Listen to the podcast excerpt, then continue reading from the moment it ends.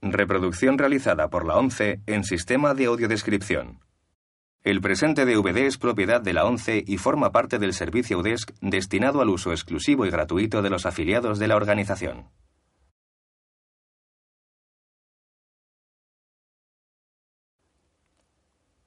Queda prohibida, en consecuencia, su utilización en forma distinta a la regulada por las normas del servicio UDESC establecidas por la ONCE, así como su reproducción, distribución mediante venta o alquiler, comunicación pública o explotación en cualquier otra forma.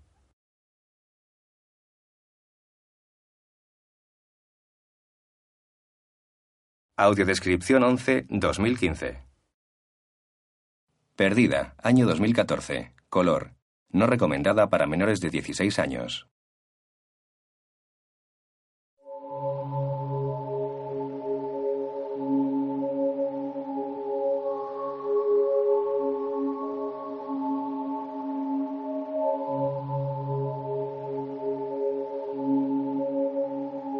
Twenty Century Fox y Regency Enterprises presentan Voz en off. Cuando pienso en mi mujer, una película de David Fincher. siempre pienso en su cabeza. Acaricia su cabello rubio. Me imagino fracturando su hermoso cráneo, desentrañando su cerebro, intentando obtener respuestas. Vuelve el rostro hacia él. Las preguntas primordiales de cualquier matrimonio. ¿En qué estás pensando? ¿Cómo te sientes? ¿Qué nos hemos hecho el uno al otro? Ben Affleck. Rosamund Pike. Perdida. La luz del amanecer ilumina diferentes rincones de un pueblo a orillas del Mississippi.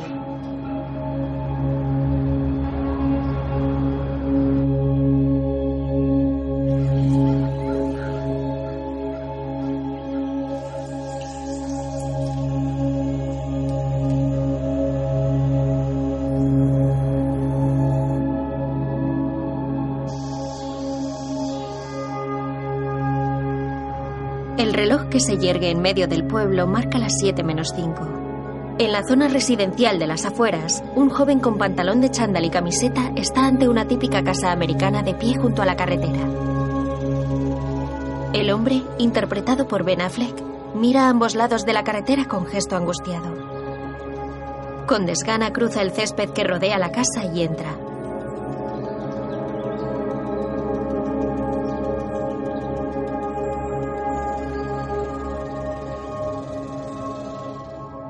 El hombre llamado Nick circula por la calle principal y aparca junto a un local llamado El Bar.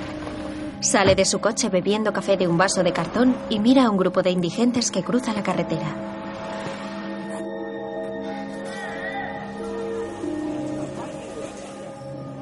Entra en E. El Bar. Vaya, el príncipe irlandés nos honra con su presencia.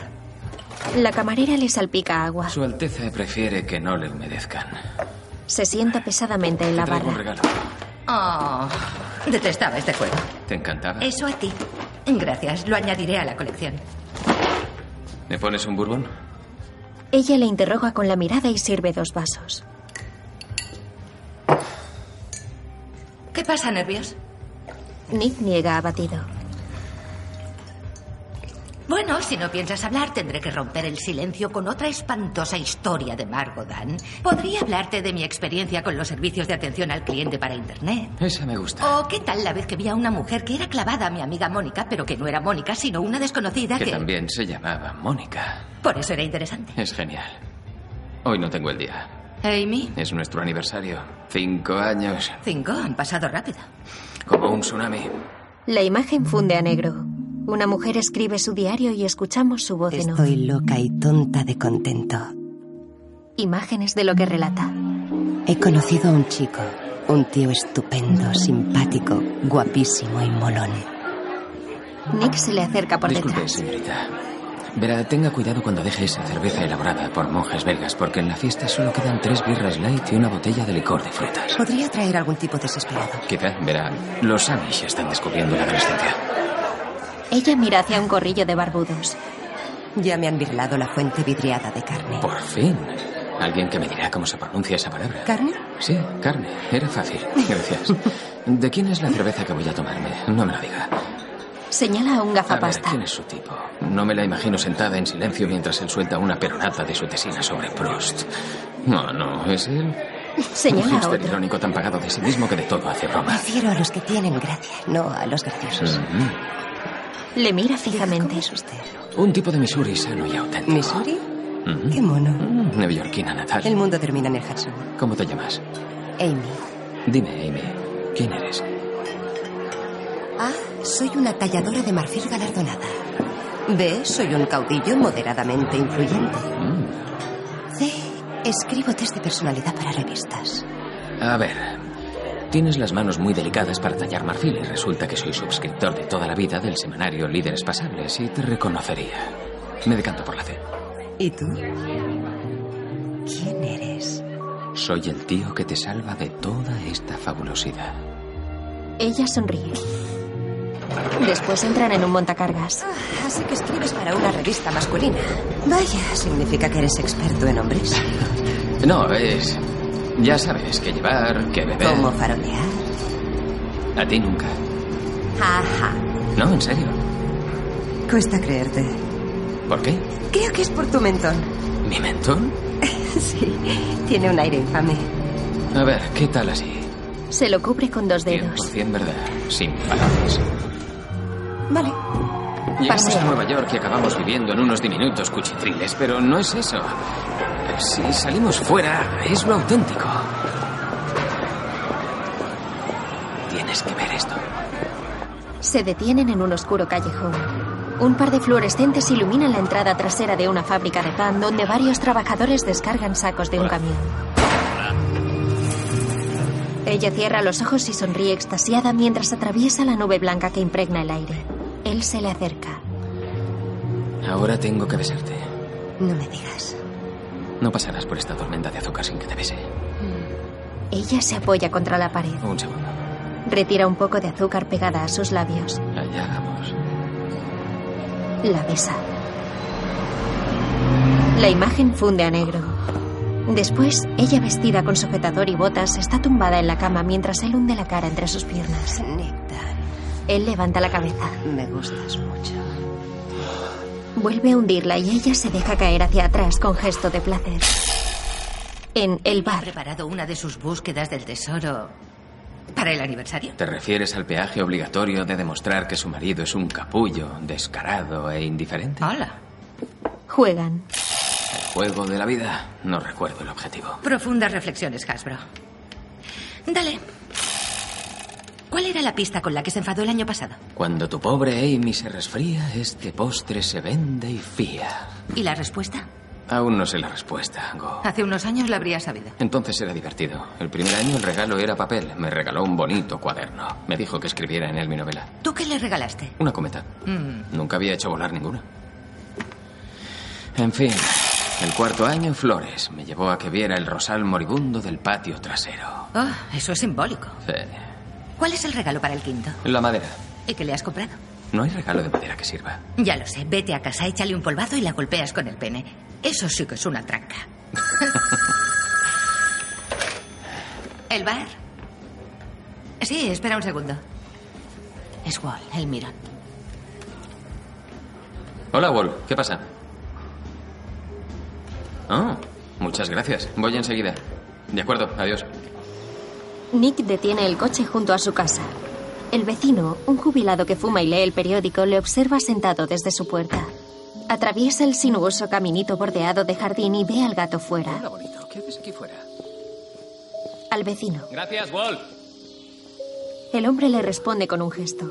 Nick coge al gato, repara en la puerta abierta y entra en la casa. Deposita el gato al pie de la escalera y se adelanta unos pasos hacia una habitación con la puerta abierta. Amy. Atraviesa el hall y se detiene en la amplia cocina de diseño rodeada por grandes ventanales. Mira hacia el saloncito con chimenea donde la mesa de café y una otomana aparecen volcadas sobre una alfombra llena de cristales rotos.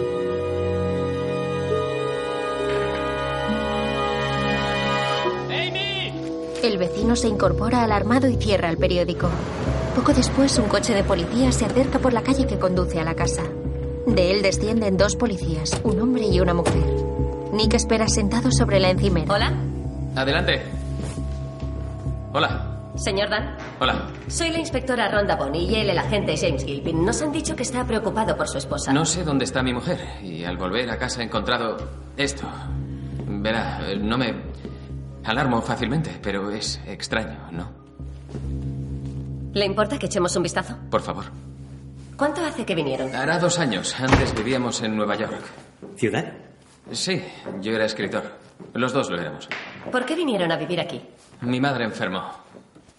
Ah, lo siento. ¿Cómo está? Está muerta. Lo siento mucho. Nick abre la doble puerta del dormitorio.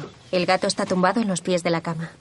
¿A qué se dedica ahora? ¿Trabaja? Se enfunda un guante de látex. Mi hermana Margo y yo somos propietarios del bar del centro. Oh, el bar. Me encanta el nombre. Muy preciso. Gracias. Recorre el dormitorio. Todo muy ordenado.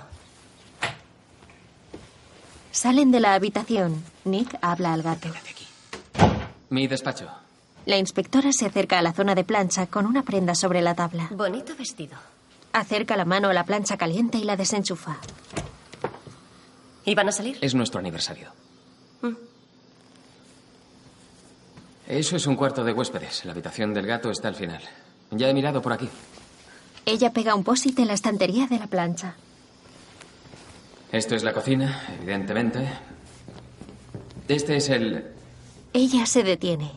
Con mirada experta y concentrada recorre un rastro imaginario con la mirada y pega otro posit junto a una salpicadura en la campana. El sargento y Nick cruzan una mirada. Este es el despacho de mi mujer, el de Amy. Recorre con los dedos las carpetas de un archivador. Después mira diplomas colgados en la pared. Caramba. Una chica muy aplicada. Sí, ¿debería preocuparme? Estos los recuerdo. Ante un póster enmarcado, Me encantaban estos libros. mira la foto de una niña tocando el violín y el dibujo de una instantánea. Un momento. ¿Su mujer es la asombrosa Amy? Sí, es ella. La imagen funde a negro. Amy escribe su diario. La cabrona de la asombrosa Amy va a casarse. En la fiesta. Así es como ha empezado la noche. Conmigo, la real, normal e imperfecta Amy, envidiando como siempre a la niña mimada, la brillante y perfecta, asombrosa Amy que, coño, va a casarse. Cuando tenía 10 años dejé el chelo. Al siguiente libro, la asombrosa Amy se convirtió en un prodigio. Pasean ante los cartelones con dibujos de la asombrosa Amy. ¿Jugabas al voleibol? Me rechazaron, en cambio ella entró en el equipo universitario. ¿Cuándo tuviste tú un perro? Ella tuvo un perro. Paddles la hacía más próxima. Vaya. Me encantan tus padres. Pero pueden ser unos cabrones. Nick, Señor, eh, gracias por venir. Es un placer. Mm, Hola, tesoro. Hola. Fue una gran noche para tu madre. Sería fundamental que hablaras con unos cuantos periodistas, blogueros y les dieras tu toque, Amy. La gente quiere saber de ti. No tenemos tiempo. Fantástico, 15 minutos como máximo. Se aleja. Por eso tengo la casa de piedra rojiza y el fondo fiduciario. No me puedo quejar. tus padres plagiaron literalmente tu infancia. No, la mejoraron y luego la vendieron a las masas. Creía que ibas a ir de blanco a juego con el tema de la boda. Pensé que sería excesivo. Si vale la pena hacerlo, vale la pena hacerlo. Espera, sé cómo termina eso, no me lo digas. ¿Cómo era Eres un dicho? encanto, Nick.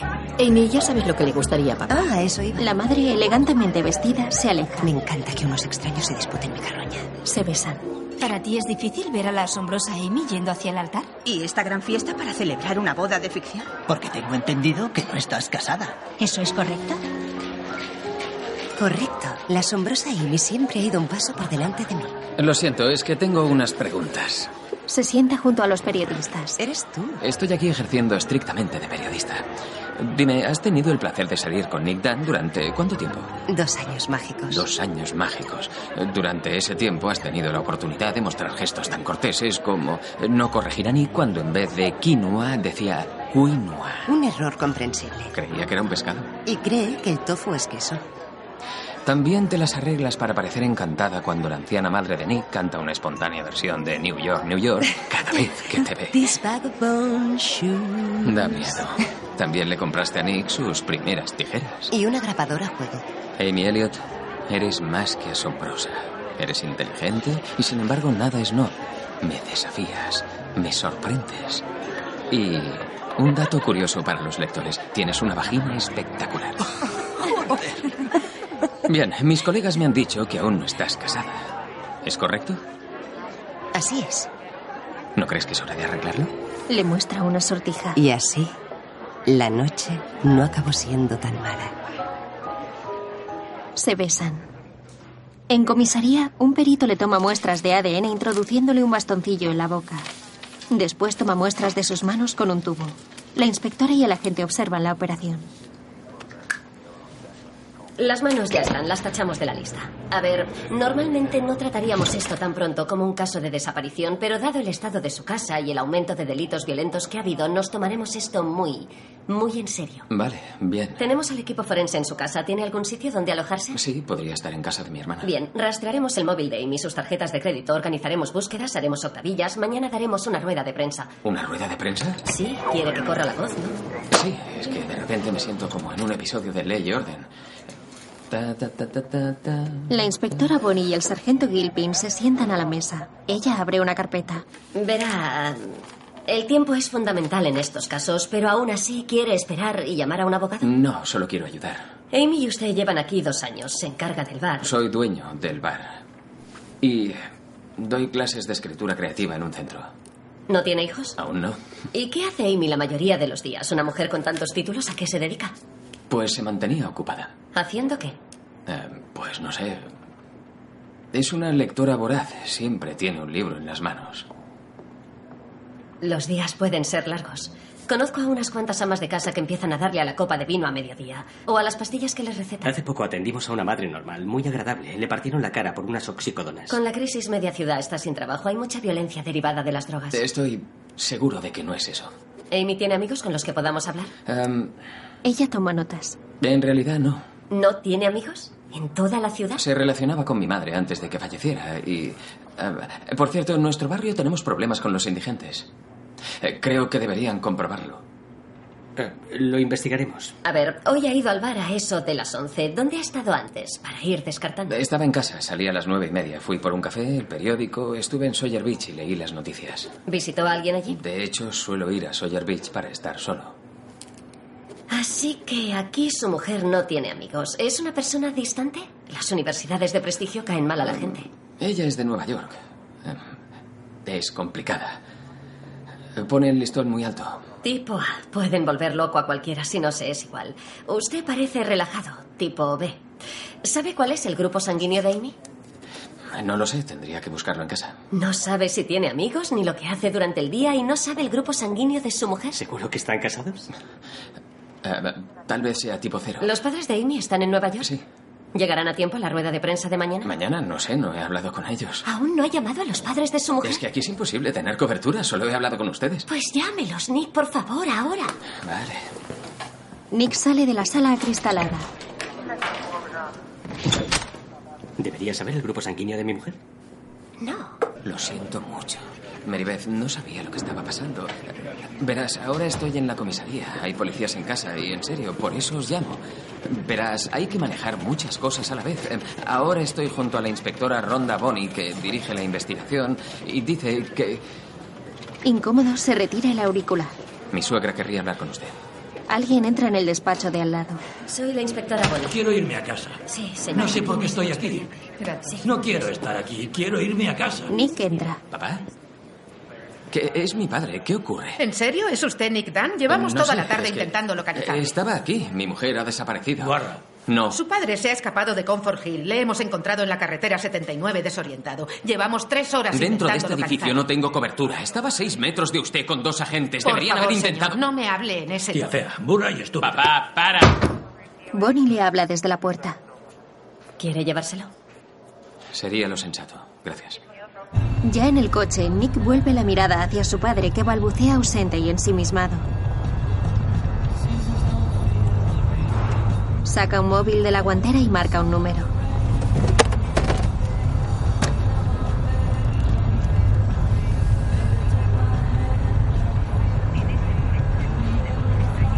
Corta la llamada. Llegan a la residencia y Nick posa la mano en su espalda. No me toques, coño. A un enfermero. Gracias. El anciano se dirige hacia la entrada y Nick vuelve al coche.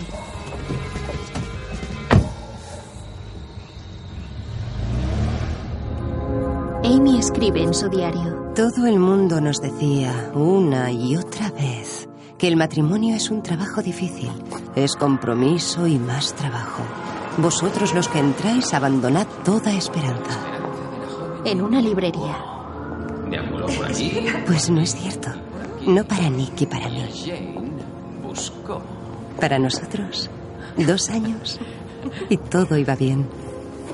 Austin, Coge un libro. eras una adolescente alienada y solo te comprendía Elizabeth Bennet. Fíjate. Encuentra una nota. Dios mío. Qué pícara eres. Bueno, en teoría se suponía que íbamos a follar en la siguiente parada. Siguiendo con la tradición, sí. Pero esta vez estaría dispuesta a saltarme la norma. Que Dios bendiga a Jane Austen. Ocultos entre estanterías, hacen el amor sobre una mesa.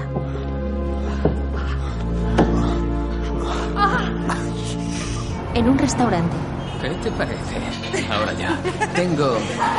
Tengo entusiasmo. Fíjate, lo confirma. eh. Un camarero oriental entrega a Nick una caja. Oh, gracias.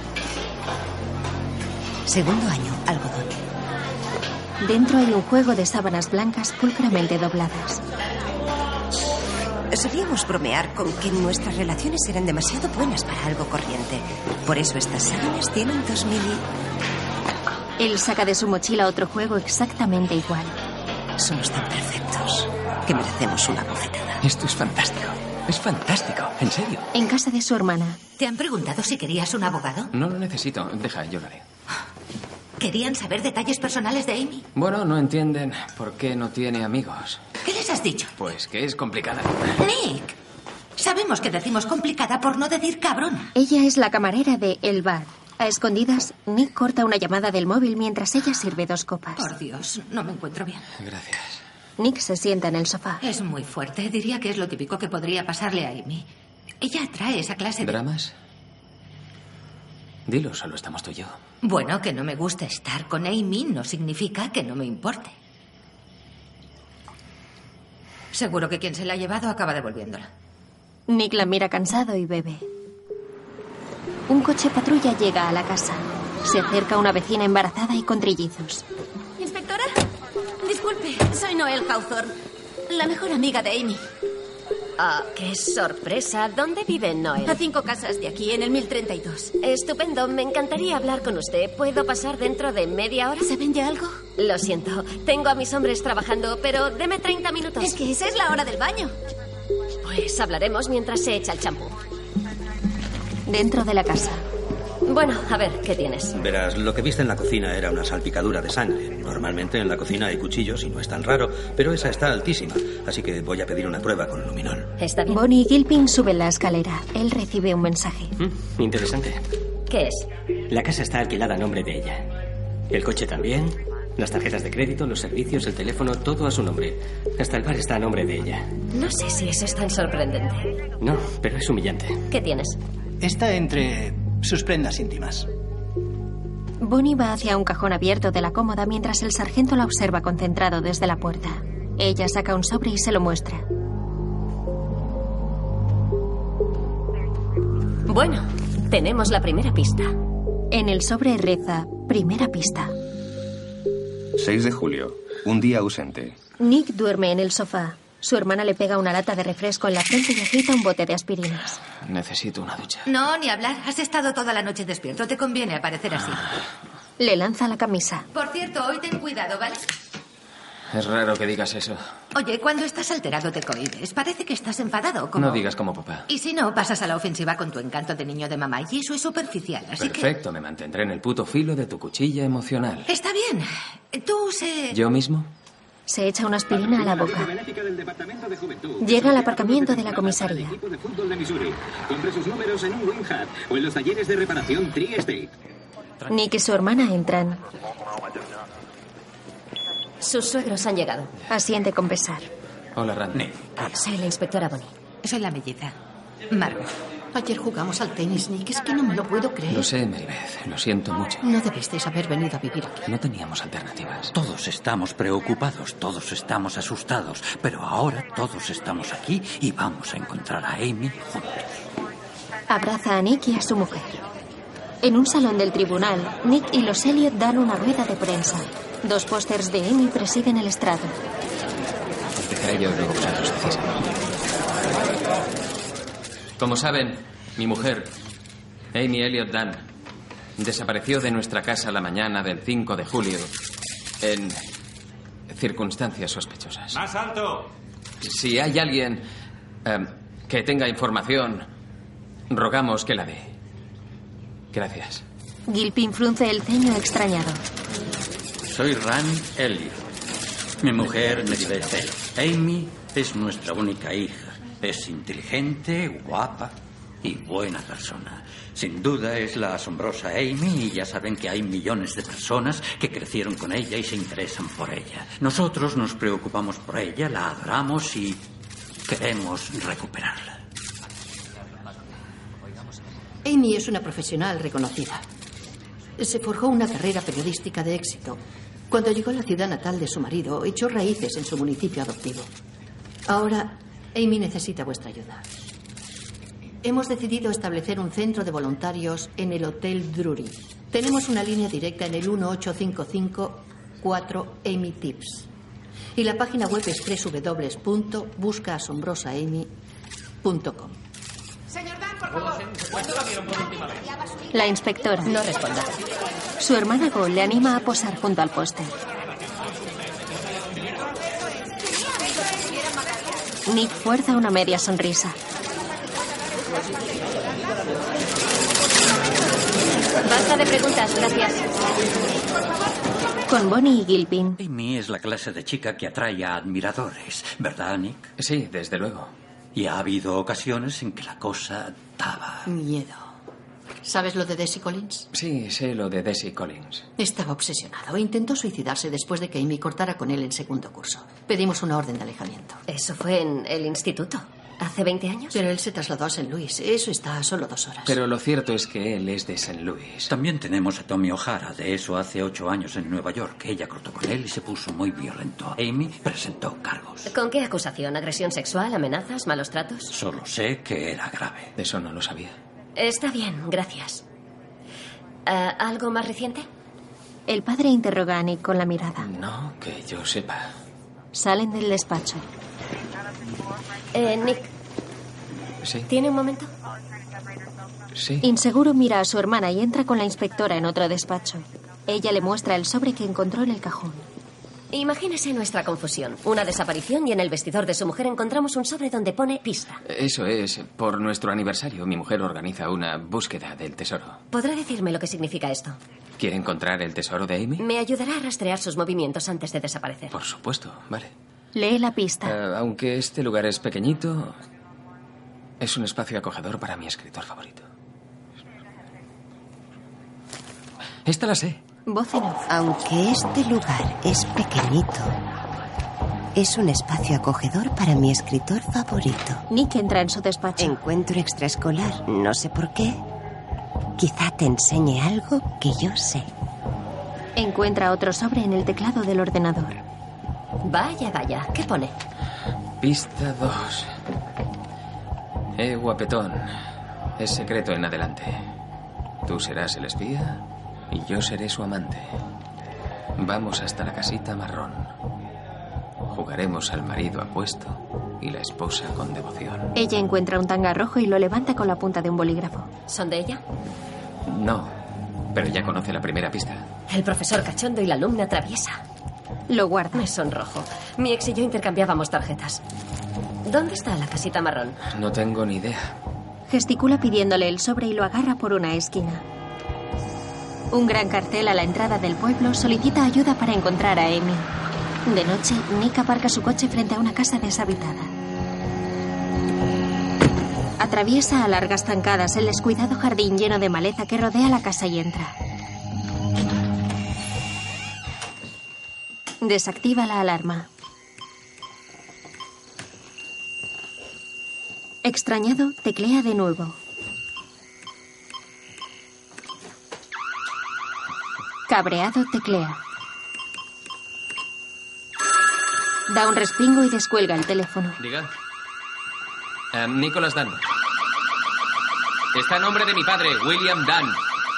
Ve otro sobre en la mesa. Pista 3. Fuera parpadea la luz de un coche patrulla. La primera mascota de mi mujer es necesario. ¿No puede desconectar la alarma? Sí, no, lo, lo sé. Es. Es. Es. Es. eh, eh, eh, es Paddles. O era Poodles. La inspectora aparece por la puerta y él se guarda el sobre con disimulo. Todo en orden. Hola, desconocido. Es curioso encontrarle aquí. Es la casa de su padre, ¿no? ¿Me están siguiendo? ¿Qué hace? Como ha dicho, es la casa de mi padre. Vengo para asegurarme de que no está hecha cenizas. Pero parece que está bien. La acompañaré. Fuera, espera Gilpin con los brazos en jarras. Ella apunta su linterna hacia la fachada. ¿Sabe? He pensado que quizá esta era la casita marrón. La de la pista. No, aún es azul. Bonnie le estudia con la mirada mientras se dirige al coche.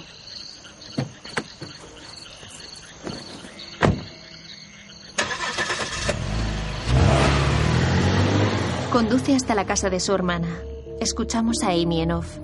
Imagíname, soy una niña muy, muy traviesa. Necesito un castigo, un castigo que me tenga tiesa. Está donde guardas las cositas para el aniversario 5. Así que abre la puerta y da un brinco. Furioso, golpea el claxon. La escena funde a negro. Amy escribe en su diario. ¿Quieres comprobar si tu matrimonio tiene puntos flacos? Suma una recesión y resta dos empleos. Es sorprendentemente eficaz. Prométeme que nunca seremos como ellos. ¿Como quién? Todas esas horribles parejas que conocemos, esas esposas que tratan a sus maridos como monos danzarines, a los que adiestran y exhiben. Esos maridos que tratan a sus mujeres como la policía, a la que hay que burlar y evitar. Sí. Se sienta junto a Nick, tumbado en el sofá en su casa de Nueva York. Creo que van a despedirme. Estamos en crisis. Si pasa, ya lo afrontaremos. Puede que yo sea la siguiente. Nos tenemos el uno al otro. Todo lo demás es solo ruido de fondo. Eres excepcional.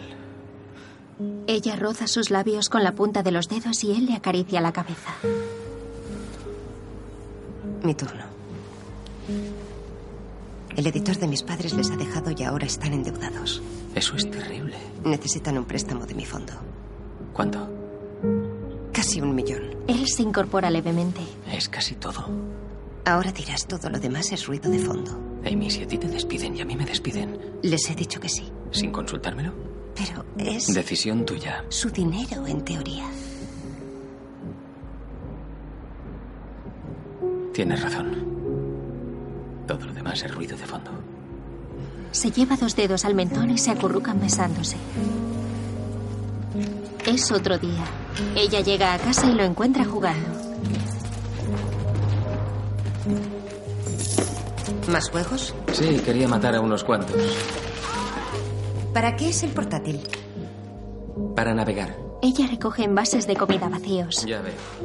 Tú puedes darles a tus padres 879 mil dólares sin consultármelo, pero Dios me libre de comprar un videojuego sin tu permiso. Estás gastando mucho. No te fías de mí ni de mi juicio. Y no te fías de mis intenciones. ¿De qué estás hablando? Es el principio de un acuerdo prematrimonial, ¿no? ¿Por qué vuelves a soltarme eso? Porque es fácil soltarlo. Nick, no lo entiendo. No entiendo por qué me retas a ser alguien que no quiero ser. La espía rezongona, la cabrona controladora. No soy esa persona. Soy tu mujer. Lo siento, lo siento. Es que no sé cómo hacerlo. Nunca he estado en paro. Servía hamburguesas, pintaba casas. Conseguirás otro trabajo. Hola, Go. Ella sale del salón. ¿Qué? ¿Cómo qué? Y de repente Cálmate, Eh, ¿qué pasa? supe que todo iba a empeorar. Está bien, cuéntame lo que ha ocurrido. En la actualidad, Nick llega con su coche al parking del hotel. Una pequeña muchedumbre se dirige al interior portando fotos de Amy. 7 de julio. Dos días ausente. Nick entra en el salón repleto de voluntarios portando una caja que una mujer le quita de las manos. Cruza miradas con su hermana y cohibido recorre el salón. Hola, Nick. Padre. Hola, Tom. ¿Qué hay? Nick? Padre. Me alegro de verte. Yo también me alegro. Hola, chicos. Jody. Nick. Gracias por venir. Se La abrazan. encontraremos. La inspectora le observa. Todo irá bien. Los Elliot le observan. Saluda con un gesto a un grupito de mujeres que charla en un rincón. Vuelve la cabeza y el padre de Amy le saluda con un gesto de la mano. Gus se le acerca. Pareces una mierda machacada. Oh, gracias. Se aleja. Saluda a sus suegros con un leve gesto y se acerca a la inspectora. Repara en el exnovio del internado de Amy. Había visto alguna vez al de las gafas. Tranquilo, grabamos en vídeo a todos los que entran y salen de estos centros, ya que suele haber muchos ¿Buenos samaritanos? frikis. Quería preguntarle una cosa. Noel Hawthorne. Vive en su calle, la mejor amiga de Amy. Nunca había oído ese nombre. Su marido y ella tienen trillizos. Ah. Sí, quizá los salvamos por la calle, pero ¿su mejor amiga? No. Disculpe un segundo. Se acerca a una mesa con café y sirve rosquillas a un vecino. El exnovio se aleja. Ha reaccionado como si Noel fuera una desconocida. Es normal. Llévese a estos dos de aquí. Se comporta como un buen hombre. Para que todos vean que es un buen hombre. No te cae nada bien, ¿verdad? Porque iba a caerme bien. El ex se escabulle. Él se percata y le sigue.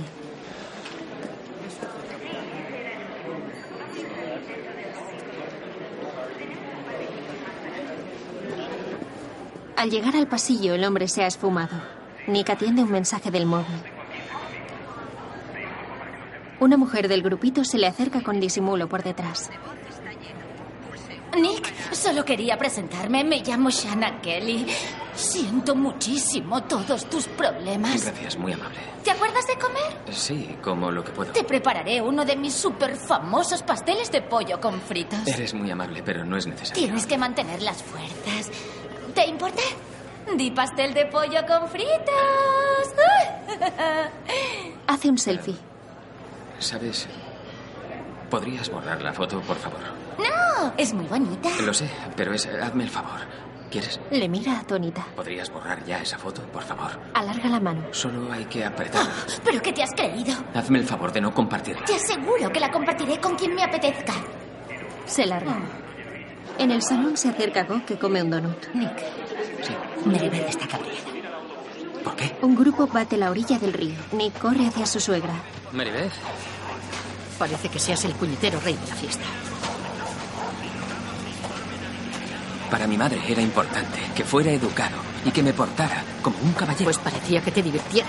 Esto para mí es una pesadilla. Únicamente intento ser amable con la gente que se presenta voluntaria para encontrar a Amy. Tienes razón. Y lo siento. Por Dios, este sitio apesta a excrementos.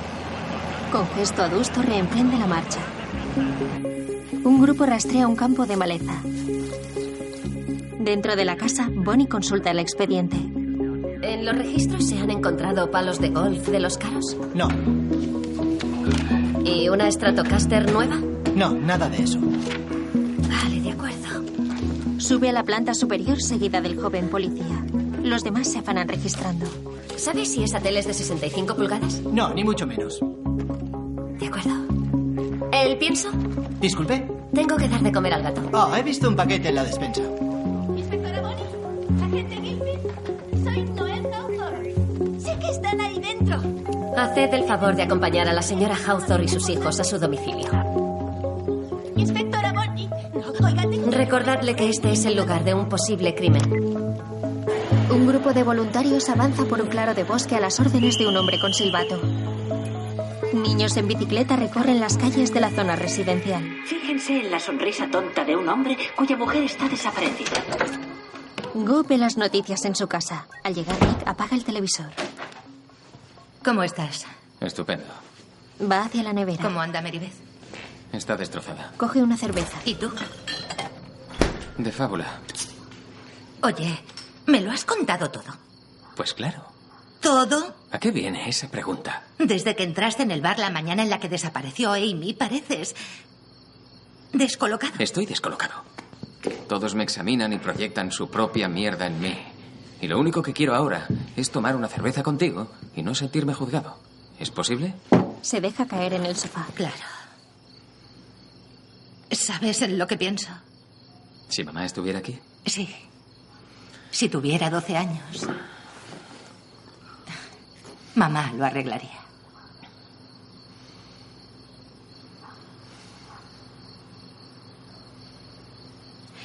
Voy a tomarme una pastilla, a ver si duermo un poco. Te quiero. Y yo... La escena funde a negro. Amy escribe su diario. He aquí una nueva frase extraña. Soy misuriana. En Nueva York, Amy se despide de sus padres en la calle antes de abandonar la ciudad. Después lo hacen ir. No había dinero, trabajo ni perspectivas. Y tuvimos noticias de Bob. Mamá Morín tenía cáncer de mama en fase 4. Ella sube al coche. Así que nos fuimos a vivir a Missouri. No me importaba, aunque preferiría que él me hubiera preguntado. Al llegar aparcan junto a su nueva casa. Go y la madre los esperan en la puerta. La hermana sostiene en alto el felpudo con la palabra bienvenido.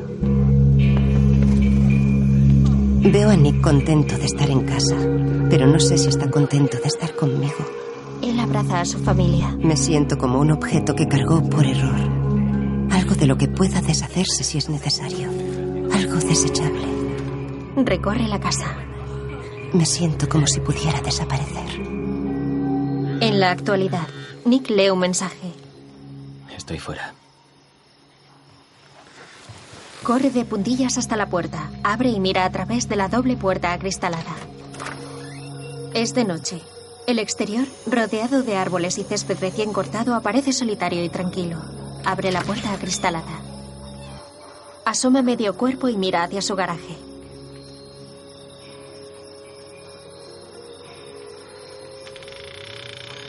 Extrañado, vuelve dentro.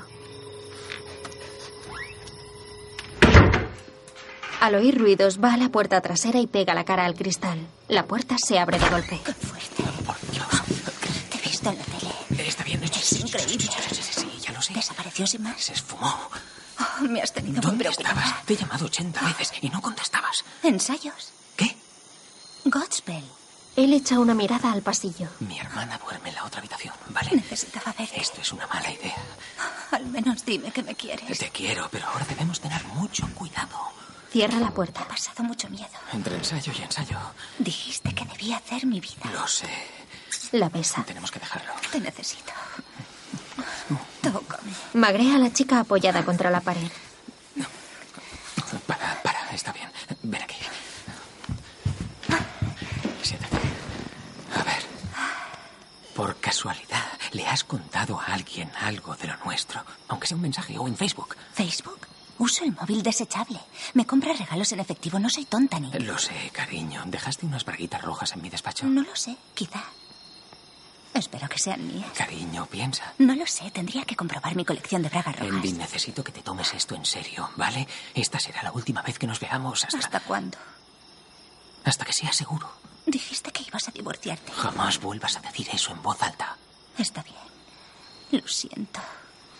No quiero pelearme. Se monta horcajada sobre él. Solo quiero estar contigo.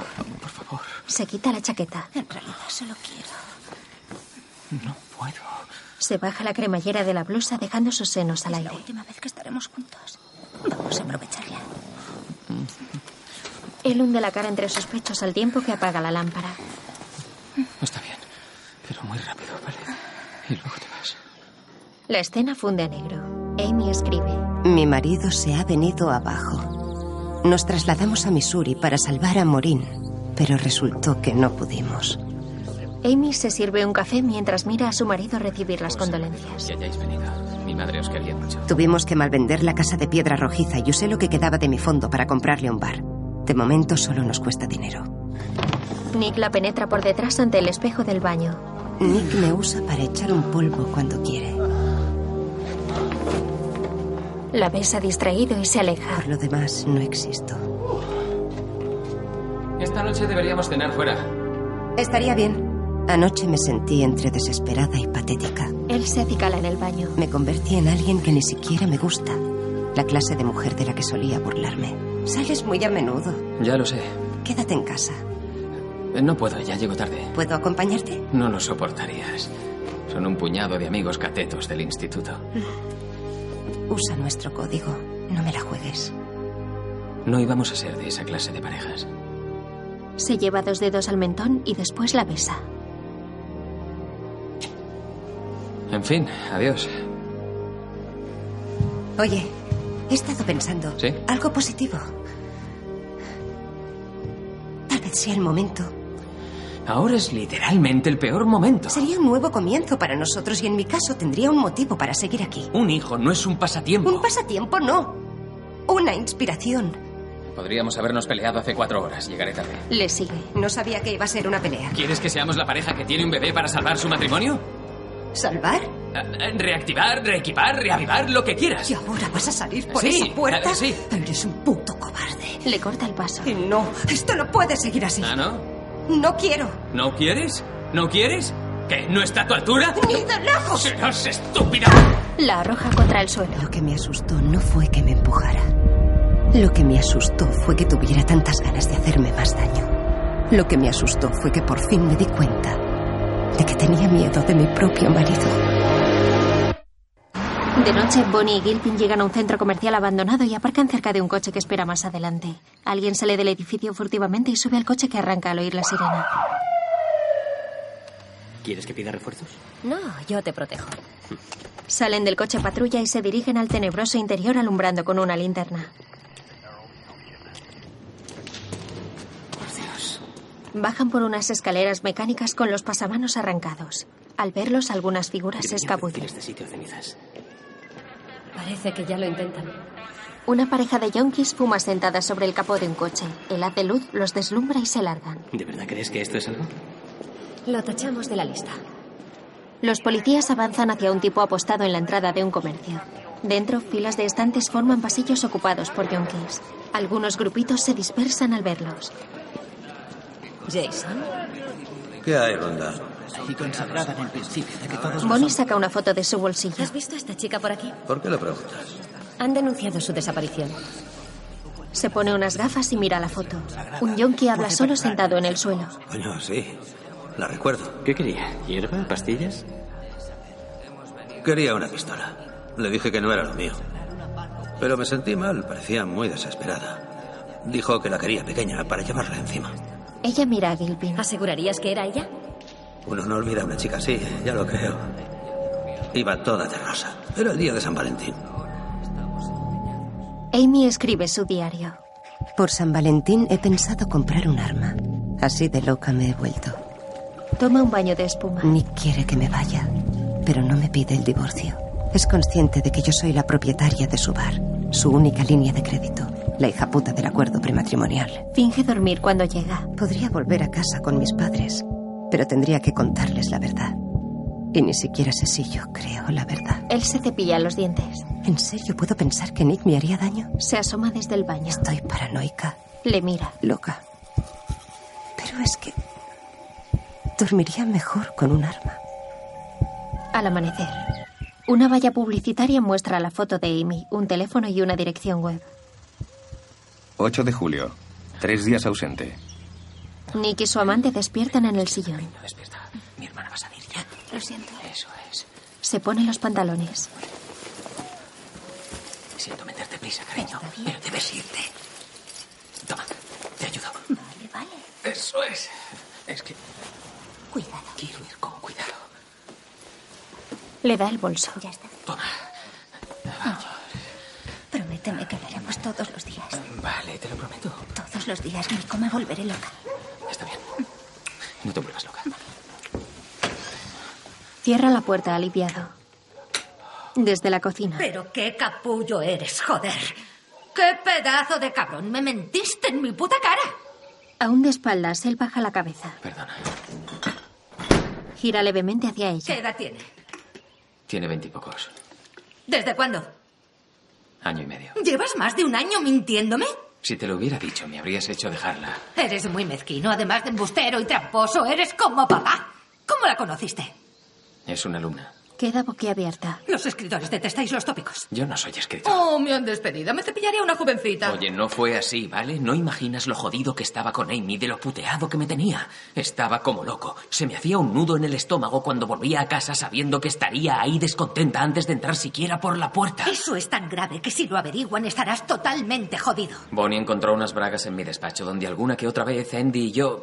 No sé lo que significa. ¿Son de la tonta del chocho? Se llama Andy. No está del todo segura. Tenemos a una niñata que no está segura de dónde deja las bragas. Si no son de Andy, significa que son de Amy y las dejó allí para que yo las encontrara. Nick, antes estaba asustada por ti y ahora me cago de miedo. Esta noche hay una reunión para encontrar a tu mujer y esta mañana te despides con un beso de tu novia universitaria. ¿Te lo imaginas? ¿Has visto la televisión últimamente? Las noticias por cable sacan tus trapos sucios. La enciende. Vamos, ¿qué le pasa a ese camarero? Su mujer no aparece por ningún lado. Y ahí tienen a Nick Dan flirteando. Bonita foto. ¿Quién es ¿eh? esa? ¿Qué sé yo? Una loca que se me acercó. ¿Pero quién coño es? Ah. No lo sé, se ofreció a prepararme un guiso. Hoy tenemos al abogado defensor Tanner Ball, protector de los asesinos de esposas de todo el mundo.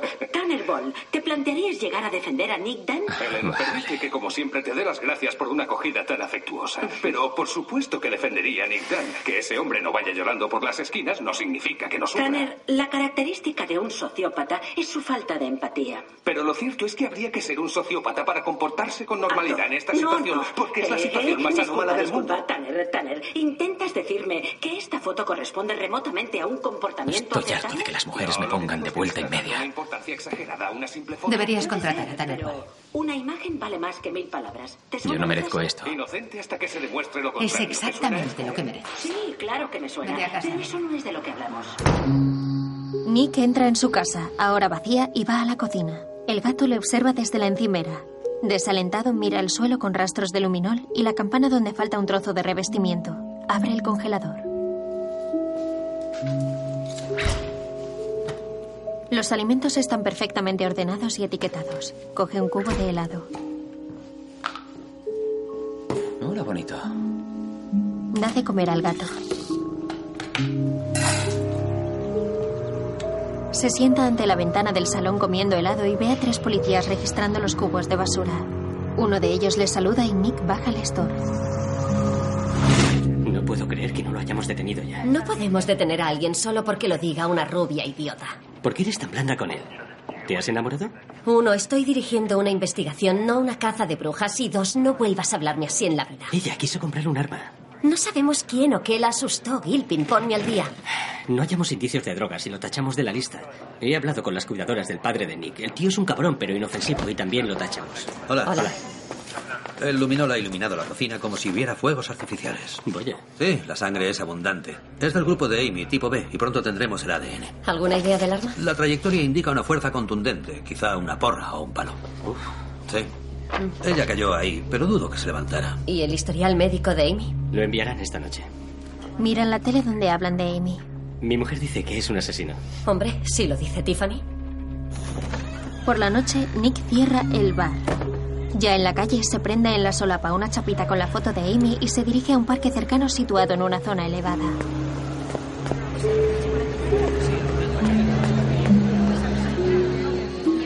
Atraviesa la explanada donde la muchedumbre portando velas se reúne en torno a un kiosco de música.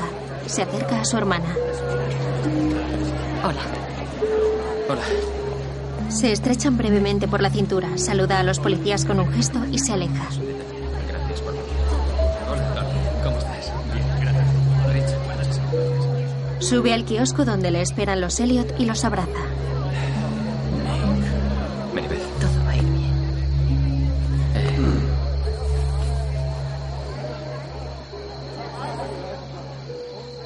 Se acerca al micrófono. Gracias, amigos.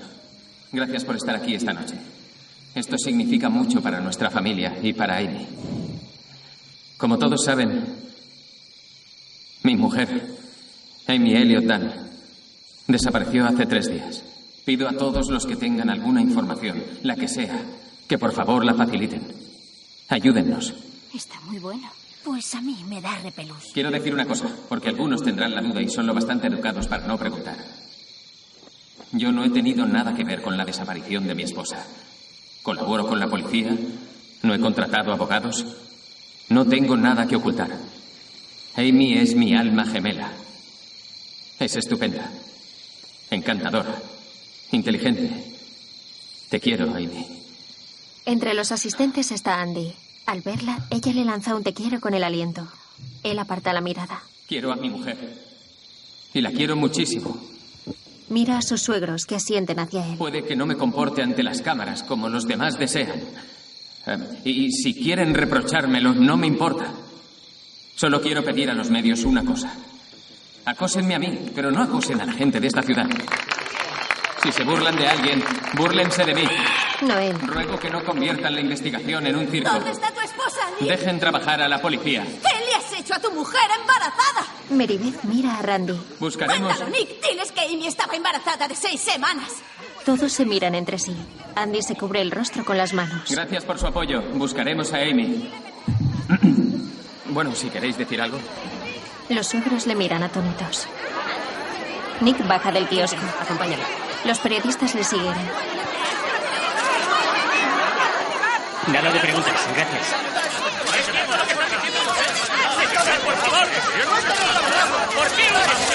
Nick y Gilpin corren hacia el coche patrulla. El policía le abre la puerta y suben. Los periodistas rodean la casa de Nick. Bonnie les abre. Señores, por favor, no lo pongan difícil. Salgan del césped y vuelvan a la acera.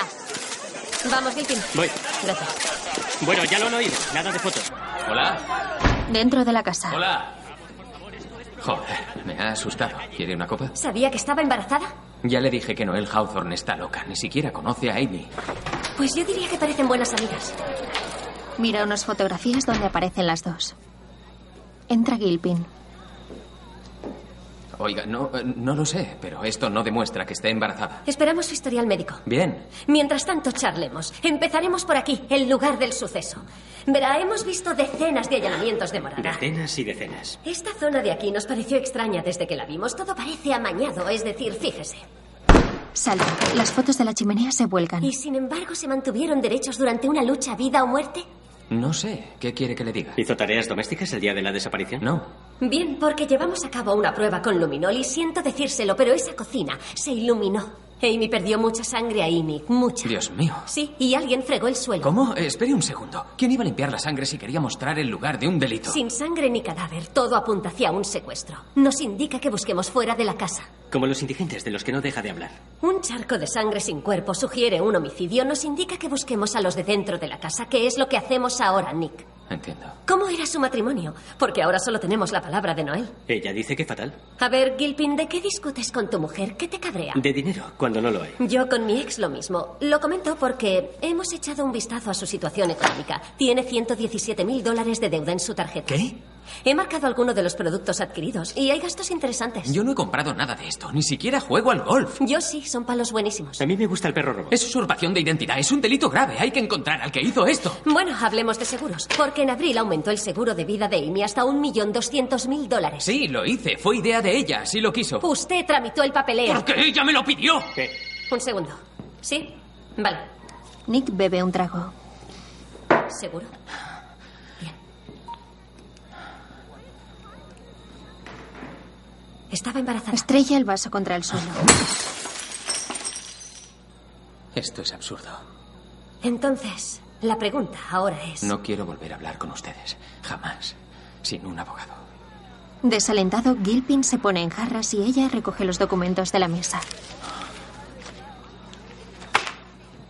Después, Go llega en su coche y se dirige a la casa haciendo caso omiso a los periodistas. Dentro, el gato espera junto a la puerta. Lo coge en brazos. Eh, espera un segundo. Déjame terminar. Deja que. ¿Sí? Te he oído, te he oído. Yo me he sorprendido como tú. Ya sé que estás disgustado. No sabía que estaba embarazada. Yo. eh, yo- shh. Escucha, yo, yo también lo creía, pero eso no era. Habla hacia Go apoyada en el marco de la puerta. ¿Quieres saber la verdad? La verdad es que Amy no quería hijos. Al teléfono. Pues yo me he sorprendido. Al otro lado cuelgan. Me dijiste que tú no querías hijos. Quería pintarlo lo mejor posible. De repente tienes a una esposa embarazada. Eso es un problema para ti. Sobre todo si a eso añades la novia adolescente secreta. Ah, deja de ver a Elena. Abbott. Tienes que contármelo todo. Verás, no te dije que ella no quería hijos porque no quería que lo dijera. ¿Vale? Hubieras tenido otro motivo para odiarle y de eso ya teníamos de sobra. Era más fácil simplemente. Mentirme. Oye, ¿verdad? yo no quería tener hijos. Cuando vinimos aquí fui a una clínica de fertilidad. ¿No salió bien? Yo cumplí mi parte. Masturbarte. Cuando llegó el momento de que Amy acudiera, empezó a decir, no sé, ¿sabes qué? Tal vez no, gracias. Vale, pero ¿quién te creería? Está bien. Nick va hacia otra habitación. Vuelve portando una caja de zapatos y un papel arrugado que entrega a su hermana. Esto es una carta de la clínica, notificándome que van a destruir mi muestra a no ser que contacte con ellos. Así que se la di a Amy. Al día siguiente la vi en la basura. Para entonces ya estabas con Andy, ¿verdad? Yo quería un hijo con Amy. Hace un año un embarazo de Amy habría sido la mejor noticia del mundo. Arrojó la caja al suelo. Go se agacha y mete la carta en el interior. Es que Go encuentra un sobre. Cuando tu pobre Amy se resfría este postre. Es la pista que no resolviste. Una carta de Desi. ¿Ese novio repulsivo de Amy? Sí, era el puto niño rico que haría lo que fuera por ella. Siempre estaba en mi cabeza. Era asqueroso. Es tu acuerdo. Nick, ¿por qué has guardado estas cosas? Es como una caja de odio. No lo sé, Go. Quizá la odio. Te quiero, ocurra lo que ocurra. Pero tienes que contármelo. ¿Contarte qué? ¿Qué me estás pidiendo? Suelta la caja y se va. ¿Me estás preguntando si maté a mi mujer? La sigue. Go, ¿es eso lo que me preguntas? ¿Si asesiné a mi mujer? Yo jamás te preguntaría eso. Go sale de la casa.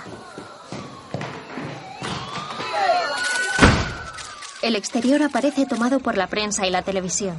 Dentro Nick barre los cristales y habla al gato. No. Camines sobre los cristales. Saca al gato de la cocina. Ah, man. Has perdido la pista, ¿verdad? Lo deposita en el suelo. De repente se detiene pensativo frunciendo el ceño. Abre un cajón de la cocina y saca un sobre.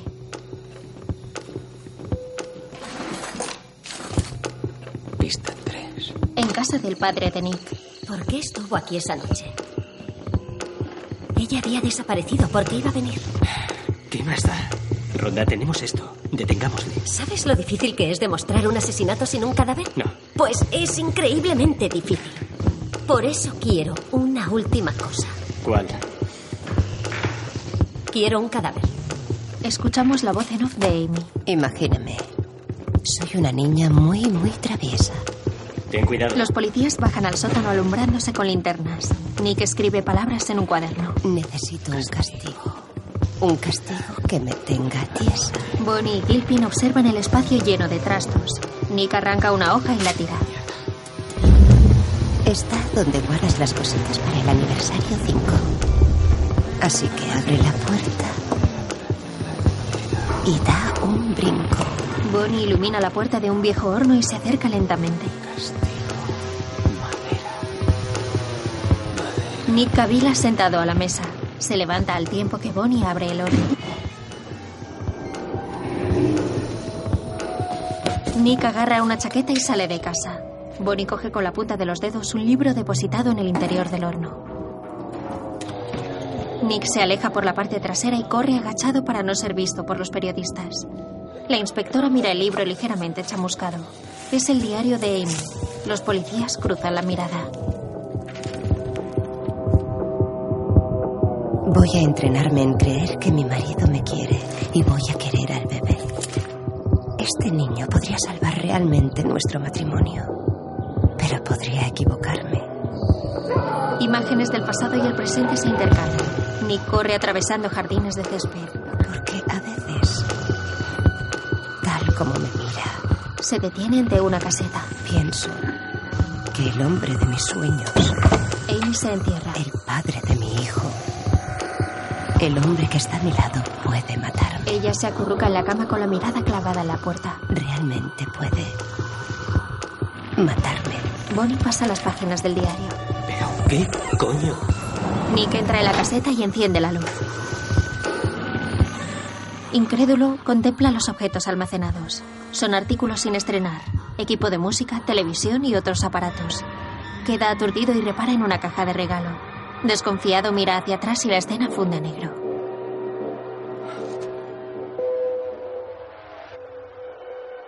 Soy mucho más feliz ahora que estoy muerta. 5 de julio, la mañana de la desaparición. Amy conduce por una carretera. Técnicamente desaparecida. Pronto seré dada por muerta. Perdida. Tira un boli por la ventanilla. Y el vago, mentiroso, tramposo y despistado de mi marido irá a la cárcel por mi asesinato. Nick Tan me quitó el orgullo, la dignidad, la esperanza y el dinero. Me fue quitando sin parar hasta que dejé de existir. Eso es un asesinato, que el castigo se ajuste al crimen. Para fingir un asesinato convincente hay que tener disciplina. En su casa lee libros y ve programas sobre crímenes. Te haces amiga de alguna idiota del barrio. Desde el jardín saluda a Noel, la mamá de trillizos. Recoges los detalles de su rutinaria vida. Charla. Y la atiborras de historias sobre el carácter violento de tu marido. A escondidas creas problemas de dinero, tarjetas de crédito, quizá deudas de juego en internet. Sirve una cerveza a Nick plantado ante la tele. Con una ayuda involuntaria, aumentas tu seguro de vida. Firma sin dejar de mirar la tele. Compras el coche para la huida. Segunda mano. Marca blanca. Barato. Pagas en efectivo. Necesitas presentar una imagen que haga que la gente lamente realmente tu pérdida. Y América adora a las mujeres embarazadas, como si fuera tan difícil abrirse de piernas. ¿Sabéis lo que es difícil? Fingir un embarazo. Primero, vacías de agua el inodoro. Invitas a casa a una idiota embarazada y le sirves limonada sin parar. Hablan sin que las oigamos. Noel dice a Amy que la cisterna no funciona y ella responde que no tiene importancia. Le robas la orina a la idiota embarazada. La pone en un bote de análisis. Voilà. El embarazo ya forma parte de tu historial médico legal. Lo guarda junto a otros botes idénticos. Nick entra en casa la mañana de la desaparición. Ella le mira por encima de su taza de café. Feliz aniversario. Después, él monta en el coche. Esperas a que tu incauto marido empiece la jornada. Lo ve alejarse por la ventana. Ya se va. Y el cronómetro se pone en marcha. Vuelca la otomana y la mesa. Organizas minuciosamente el lugar del delito con suficientes errores para suscitar el rastro de una duda. Se coloca una vela. Necesitas sangrar. Mucho. Mucho, mucho. Se sienta mientras llena un recipiente y después esparce la sangre por la cocina. La hemorragia propia de una lesión en la cabeza. La hemorragia propia del escenario de un crimen. Refriega el charco por el suelo y dibuja un rastro. Tienes que limpiarlo mal, como él lo haría. Usa papel. Limpiar y sangrar. Sangrar y limpiar y dejar algún detallito. Mete una porra manchada en la chimenea. Encender el fuego en julio. Y como tú eres tú, no te paras ahí. Necesitas un diario. Mínimo 300 anotaciones sobre la historia de Nick y Amy. Empiezas por los primeros días de cuento de hadas. Esos son de verdad y son cruciales. Quieres que Nick y Amy resulten simpáticos. Después de eso, inventas. El derroche, el maltrato, el miedo, la amenaza de violencia. Y ni creía que él era el escritor. Lo mete en el viejo horno. Lo quemas solo lo suficiente. Cambia el código de la alarma. Te aseguras de que la policía lo encuentre. Deja sobre la mesa la pista número 3. Finalmente, cumples la tradición con una búsqueda del tesoro muy especial. Cierra la caseta llena de aparatos. Y si lo he hecho todo bien, el mundo odiará a Nick por haber matado a su preciosa esposa embarazada. Y después de todo el escándalo, cuando esté preparada, voy a sumergirme en el agua con un puñado de pastillas y los bolsillos llenos de piedras. Y cuando encuentren mi cuerpo, sabrán que Nick Dan se deshizo de su amada como si fuera basura.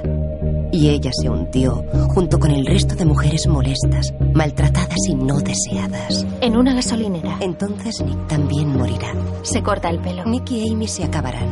Pero lo cierto es que nunca llegamos a existir. Nick amaba a la chica que yo fingía ser. Se lo tiñe. Una tía guay. Los hombres siempre dicen eso, ¿verdad? Es su cumplido definitorio. Es una tía guay. Fuma. Una tía guay está buena. Una tía guay traga. Una tía guay es divertida. Una tía guay nunca se enfada con su hombre. Solo sonríe de una forma cariñosa y mortificada y luego prepara la boca para ser follada. Le gusta lo que a él le gusta y evidentemente es una hipster consumidora de vinilos a la que le encanta el manga fetichista. Si a él le gusta el porno ligero, ella es una adicta a los centros comerciales, habla de fútbol y soporta comer alitas picantes en Hooters. Cuando conocí a Nick Tan, sabía que él quería a una tía guay. Y por él, reconozco que estaba dispuesta a intentarlo. Me depilé el coño a la cera. Compré en un súper. Bebí cerveza en lata viendo películas de Adam Sandler. Comí pizza fría y mantuve la línea. Se la chupaba de forma más o menos habitual. Vivía al momento. Me apuntaba a un puto bombardeo. No puedo decir que no disfrutara alguna que otra vez. Nick despertó en mí cosas que no sabía que existían. Cierta ligereza, un poco de humor, tranquilidad. Pero yo le hice más inteligente, más avispado. Le inspiré hasta elevarle a mi nivel. Se instala en un hotel. Yo forjé al hombre de mis sueños. 5 de julio, 10 horas ausente. Éramos felices fingiendo ser otras personas. Éramos la pareja más feliz que conocíamos. ¿Y qué sentido tenía estar juntos si no éramos los más felices? Pero Nick se apoltronó. Se convirtió en alguien con quien no había decidido casarme. Realmente esperaba que le amara sin condiciones. Entonces me arrastró sin un céntimo al ombligo de este gran país y se buscó a una nueva tía guay, más joven y turgente. Sentada en la cama cuenta un fajo de billetes. ¿Creíais que dejaría que me destruyera y acabara más feliz que nunca? Ni de puta coña. Él no puede ganar. Guarda el dinero debajo del colchón. Después se cepilla enérgicamente los dientes.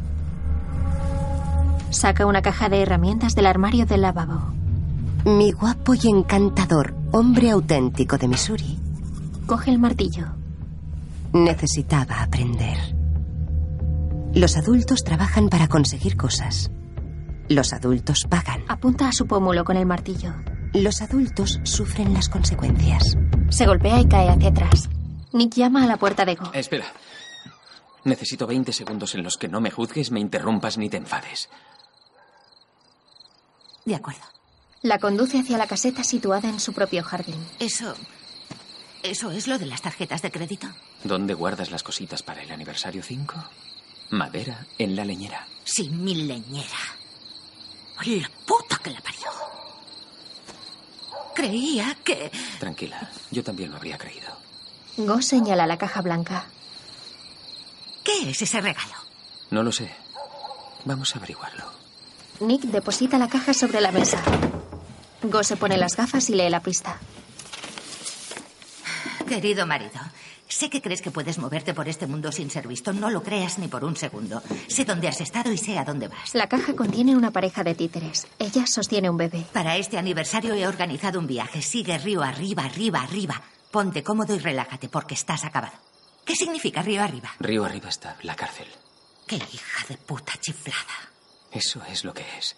Me está inculpando de su asesinato. Te casaste con una absoluta psicópata. La mañana de nuestro aniversario había pensado pedirle el divorcio. No me veía capaz, no podía seguir fingiendo un año más, un día más. ¿Y qué pasó? Antes de que yo hablara me dijo, debes ir a algún lugar tranquilo para pensar sobre nuestro matrimonio. Sabía que iría a Sawyer Beach. Así no tendrías cuartel. Ahora sé que me manipuló. Sabía exactamente lo que haría y joder, lo hice. Fui a la playa, pensé en nuestro matrimonio, volví y decidí que quería divorciarme. ¿Y cuando llegaste a casa? Ya no estaba. Oh, qué putada. Es buena. En parte me sentí aliviado cuando pensé que había desaparecido. En fin, títeres de Punch y Jade. El títere empuña una porra. Recuerda, él la mata a palos y se carga al bebé. Así que yo soy Punch. Lo hace golpear. Vale, eso ya lo sabíamos, Amy. ¿Qué pretendes? ¿En Missouri existe la pena de muerte? Se miran con gesto grave. 6 de julio, un día ausente. Amy está en la habitación pegando posits sobre un calendario. Revisa las fechas hacia atrás. Suicidarme. Abandonar el coche. Lugares donde abandonarlo. Sale de su cabaña. Una joven fuma sentada en una silla en el jardín contiguo. Hola, vecina. Llevaba tiempo sin tener a nadie decente al lado de casa. No sé si me siento del todo decente. Pues mientras no tengas una pitón y no pongas música a toda castaña de madrugada, seremos buenas amigas. De acuerdo, encantada de conocerte. Soy Greta. Y yo, Nancy. ¿Me acompañas al súper? Tengo que comprar unas cosillas. Oh, lo siento, no puedo. Tengo que trabajar. Está bien. Ya nos veremos. Seguro. Dentro de la piscina, Amy está echada en una tumbona flotante comiendo chucherías.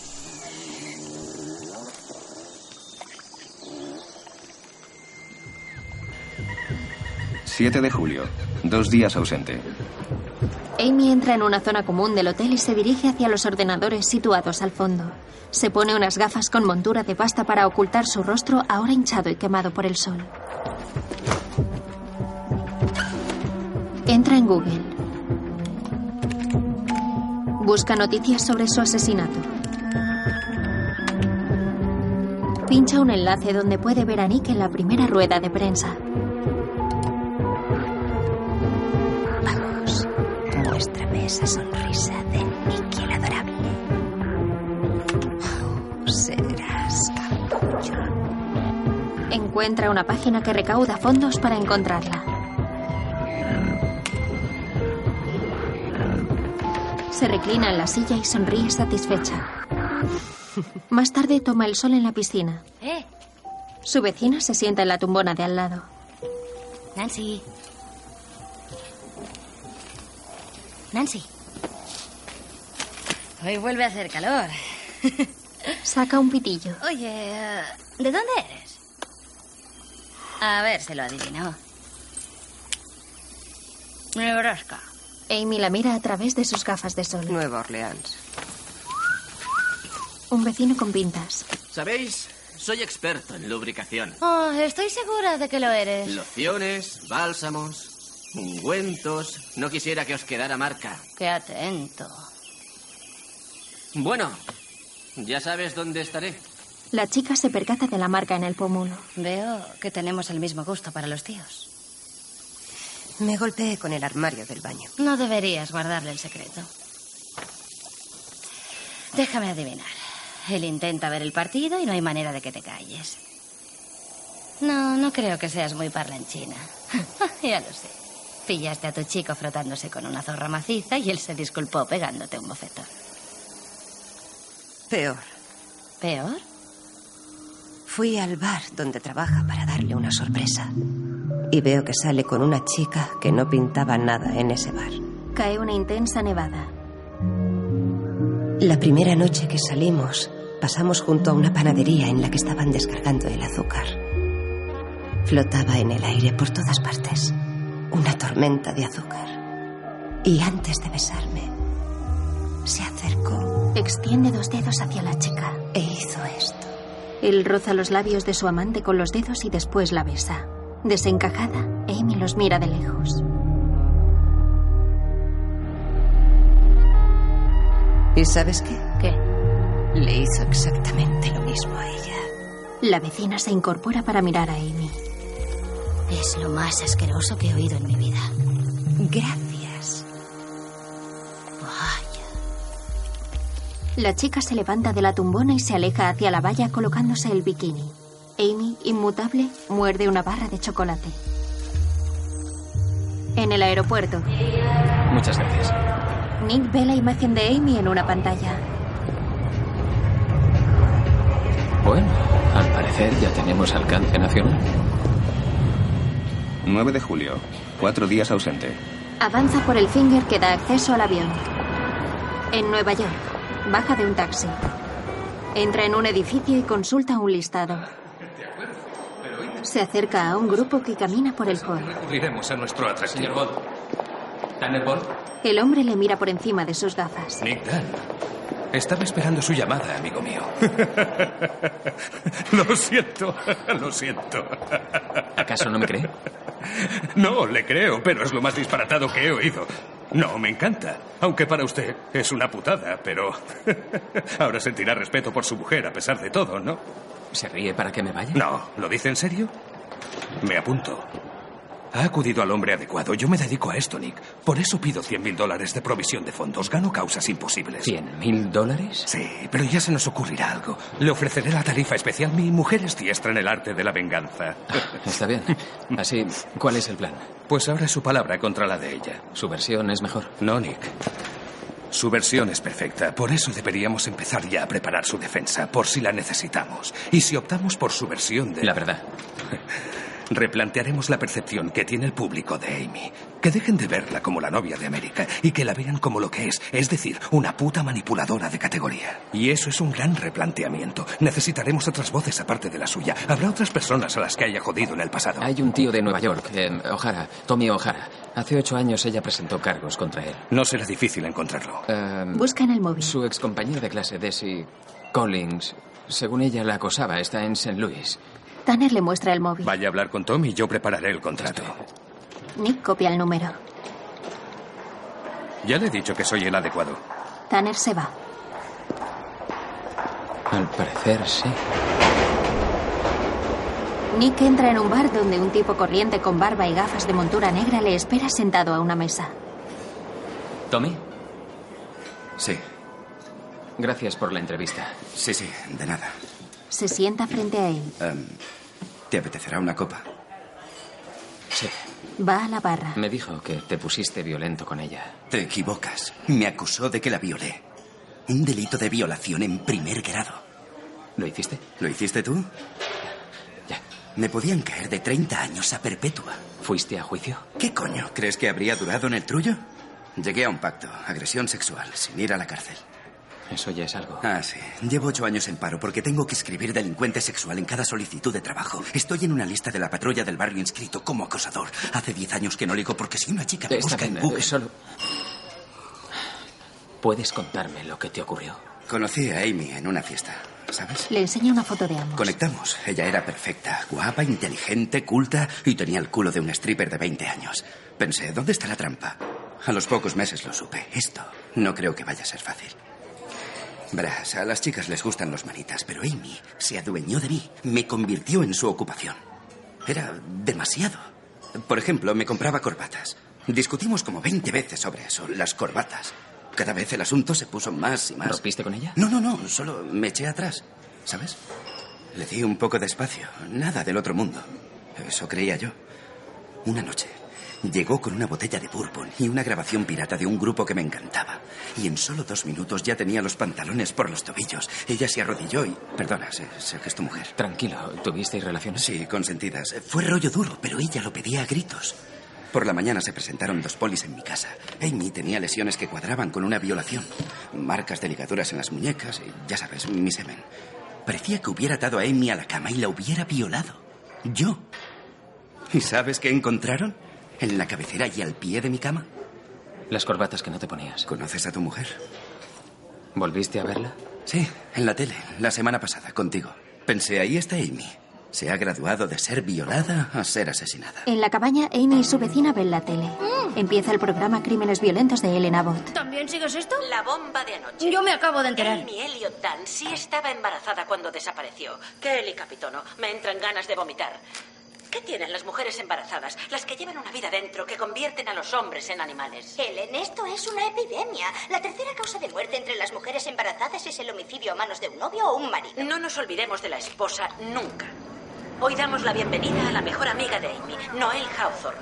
Gracias por estar con nosotras, Noel. Gracias, Helen. Y déjame decirte que a Amy le habrías encantado. Tú y todo lo que haces por las mujeres. Gracias, Noel. Háblanos de tu amiga. Amy era tan atenta. Ah, me encantaría Era muy que alguien maternal. dijera. Era un verdadero coñazo de tía. Amy la mira con las gafas puestas. Inteligente y amable. A mí me parece una ricachona de mierda. ¿Por qué lo dices? La gente la adora. Antes de ser madre. e No sé, parece que iba con aires de superioridad. Una niña rica consentida, casada con un capullo embustero. Al final pagó por eso. Cautelosa, Amy coge el vaso de su vecina y aprovechando que está en otra habitación, escupe dentro. Todos sabemos. Vuelve a su sitio en el sofá. Temperamento violento. Eres un poco dura. No era Así buena es la vida, nena. Y sabría que yo lo habría calado. No me malinterpretes. No me alegro de que la matara.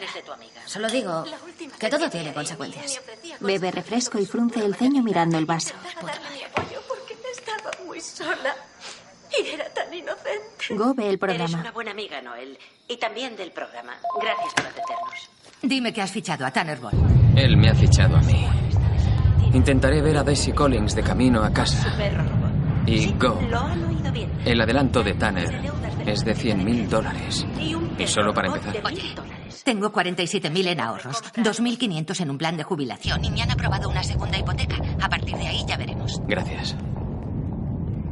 Te quiero. Yo también te Nick tiene a su padre con Alzheimer en una residencia. Número de visitas que le hizo el año pasado, una. ¡No jodas! En la sala de espera del aeropuerto, los pasajeros ven el programa. Se pasan el día en el bar que les compró Amy. ¿Jugando a qué, Loren? ¿A las casitas? Verás, los hermanos mellizos suelen colaborar y encubrirse. Es cierto que no he examinado a Nick ni a su hermana, pero parecen muy, muy íntimos. Huele a incesto. Inquietantemente íntimos, Loren. Y cerramos el programa con una pregunta. ¿Qué clase de podredumbre moral permite que una madre preciosa, inteligente, culta, amable y cariñosa se desvanezca sin que el cielo oiga nuestros gritos de ¿Me das un indignación? piti? Sí. Amy Elliot Dan, nos preocupamos por ti y no vamos a olvidarte. ¿Y sabes lo que tampoco olvidamos? Que Missouri tiene la pena de muerte. Amén. Amy sale de la cabaña de su vecina y ya fuera da un salto chocando los talones. En su cabaña se acerca al teléfono de pared y marca un número mientras sostiene el cigarrillo entre los labios.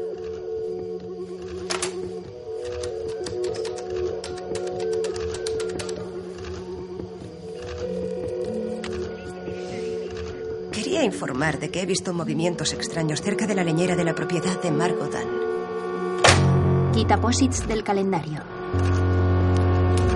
Embarazo sale a la luz sin no llamar policía. Quita el de suicidarse. Nick camina por el finger ocultando su rostro bajo una gorra con visera. De noche, Nick llega con su coche hasta una elegante mansión y aparca frente a la puerta.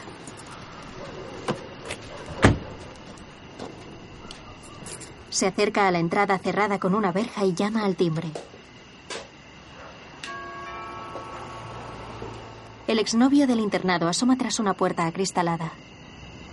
Hola. Sale de la casa y abre la verja.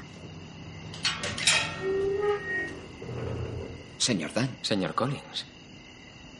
Le conozco. Le vi en el centro de voluntarios. Quería ayudar. Espero que no le importe que haya venido. He sacado su dirección de esta carta que le escribió a mi mujer. Amy y yo creemos en el olvidado arte de escribir cartas. Siempre me pregunté por qué seguían en contacto. Después de todo aquello. Estuvieron dos años juntos en el internado, ¿no? Fue mi primera relación seria. ¿Por qué cortaron? ¿Mm? Es una pregunta extraña. ¿La maltrató? ¿La engañó? Esa es una pregunta insolente. Le diré lo que me contó Amy. Ella le dejó. Usted perdió los estribos. La acosó, la amenazó, intentó suicidarse en la cama de ella y le internaron en una institución. ¿Su mujer ha desaparecido y ha venido únicamente para contarme eso? He pensado que podría existir otra versión. El hombre cierra la verja y entra en casa. Señor Collins.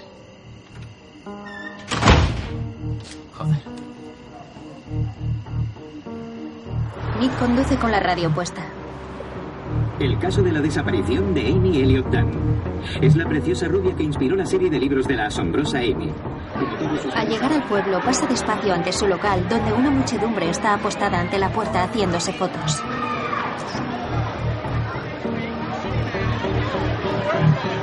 En la comisaría, Bonnie lee concentrada. Entra Gilpin.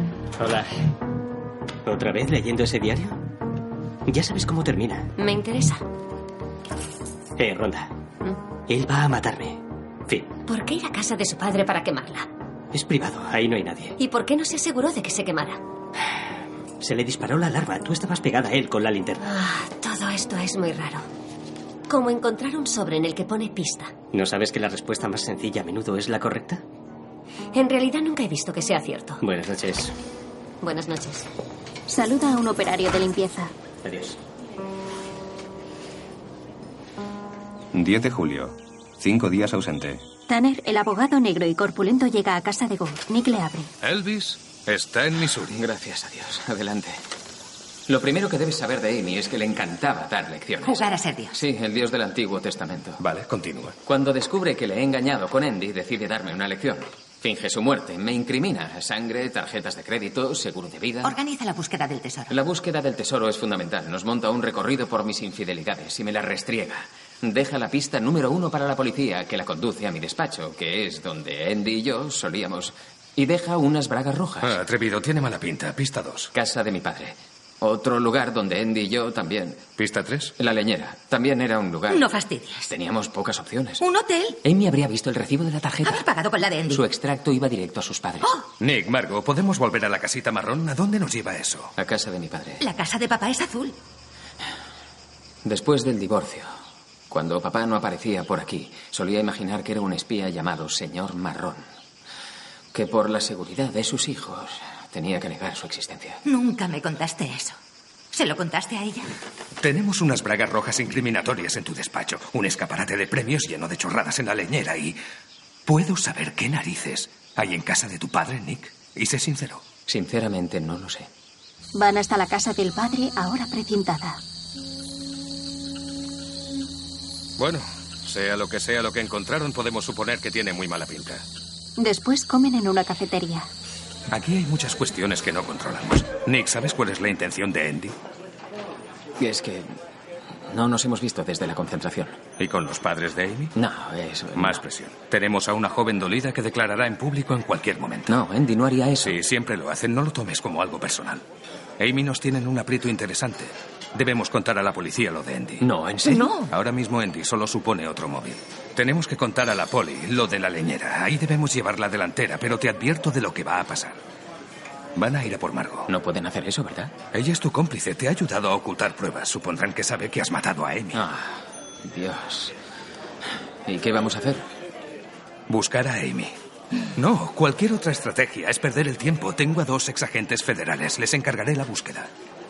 Pero ¿por dónde empiezan, Nick? ¿A dónde iría Amy? No tengo ni idea. Amy y sus dos vecinos juegan al minigolf.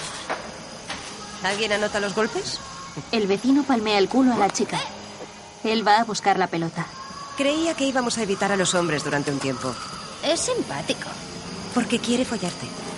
Vuelve haciendo equilibrios. ¿Sigue lamentándose de su ex? A él también le engañaron. Somos los tres seres más tristes de los montes Osar. Yo no estoy triste. Estoy furiosa. Así me gusta. Mm. Por poco me alcoholizo cuando mi mujer me dejó. Yo iba a suicidarme, ¿podéis creerlo? No le des ese placer. Bueno, iba a morir ahogada en el Golfo de México y convertirme en la cena de los tiburones blancos. En el Golfo hay tiburones, toro. ¿Por qué iba a morir? Yo no soy la cabrona. Por favor, hazte una camiseta con esa frase. Hace un hoyo y salta contenta. Recoge del suelo la riñonera caída y se la esconde nerviosa. La señorita ricachona. ¿No habías dicho que estabas sin blanca? Menudo fajote. Son billetes de dólar. ¿De dólar? ¿Qué eres, stripper? ¿En el rellenitas o en el cofre del tesoro? Te tomamos el pelo. ¿En Nueva Orleans no se burlan de la gente?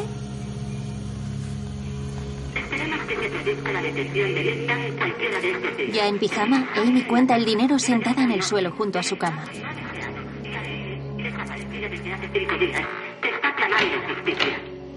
Levanta la cabeza al oír la puerta y esconde el dinero bajo el colchón.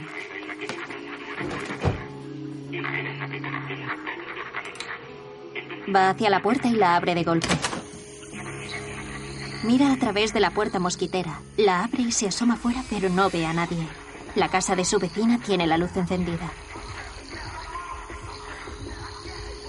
Temerosa, vuelve dentro y echa el cerrojo.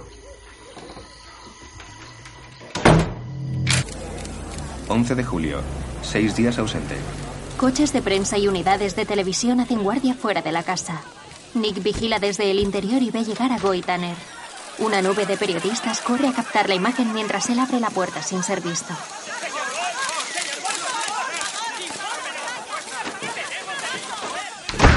Tanner tiene una idea pésima que va a proponerte.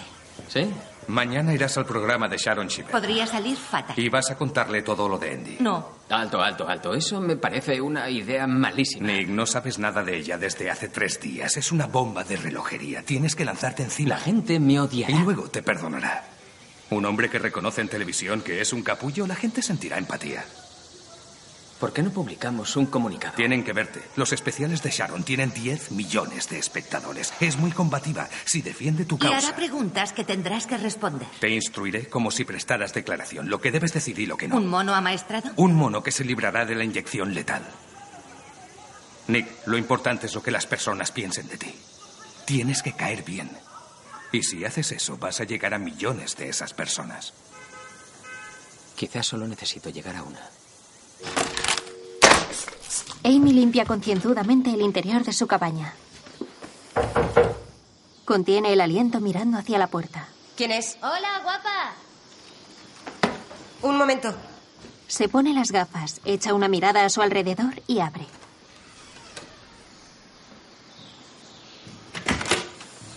Hola. Hola. ¿Ibas a salir? No, solo estaba limpiando. Déjanos entrar. Veníamos a despedirnos. Espera, pasaré antes. Te echaremos una mano. Se cuelan dentro. La vecina cierra y se planta apoyada en la puerta. Él husmea en la cocina. Sí, tienes que dejarlo como estaba. Dorothy es muy quisquillosa. Ni siquiera dejas una percha suelta. Entra en el dormitorio y levanta el colchón. Asegúrate de no dejarte nada aquí dentro. Registra las almohadas. Un calcetín, ropa interior o lo que sea. Abre cajones. Has hecho un buen trabajo. ¿Dónde está el dinero, cariño? Inquieta mira hacia el calendario colgado en la pared. Mira bajo el vestido. Le aparta. ¿Te ha convencido él? Nena, yo le he convencido. En cuanto os vayáis, llamaré a la policía. Tus gafas son falsas. Te has teñido el pelo color hámster. Dices que te llamas Nancy, pero a veces no respondes a ese nombre. Te ocultas, no sé por qué, y en realidad no me importa, pero no llamarás a la pasma. Hasta creo que nunca te han pegado. La estampa contra la pared y le arranca la riñonera. Él la arroja sobre la cama mientras ella mira el fajo de billetes. No me jodas. Lo siento, pero necesitamos el dinero. Le da las gafas. La próxima vez ten más cuidado. Por ahí hay mucha gente peor que nosotros. Se largan. Amy se tapa la cara con la almohada y grita.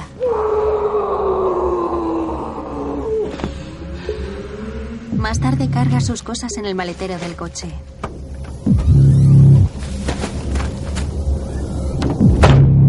Por la noche duerme en su vehículo estacionado en el parking de un motel.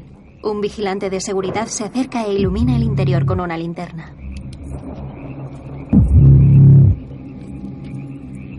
Disculpe, no puede dormir aquí.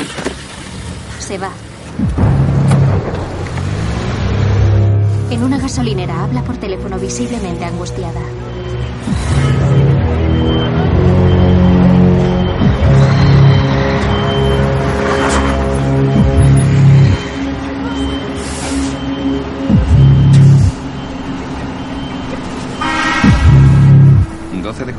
Siete días ausente. Yo no maté a mi mujer. En un camerino improvisado. Vuelve a intentarlo, un poco menos rígido. Yo no maté a mi mujer. Le lanza un objeto. ¿Qué haces? Cada vez que parezcas petulante, enfadado o tenso, te lanzaré un osito de goma. Y así estaré menos tenso. Inténtalo. Señor Dan, por lo que sé, la relación con su mujer pasaba por un mal momento. Sí, pasamos años muy duros. Um, perdí el trabajo. Osito. Los dos lo perdisteis. Los dos lo perdimos. Eh, tuve que volver a casa para cuidar a mi madre, que estaba enferma de cáncer, y a mi padre, que tenía... Osito. Tu padre es tierra quemada. Habla de tu madre, lo unidos que estabais. Sigue. Los problemas fueron en aumento.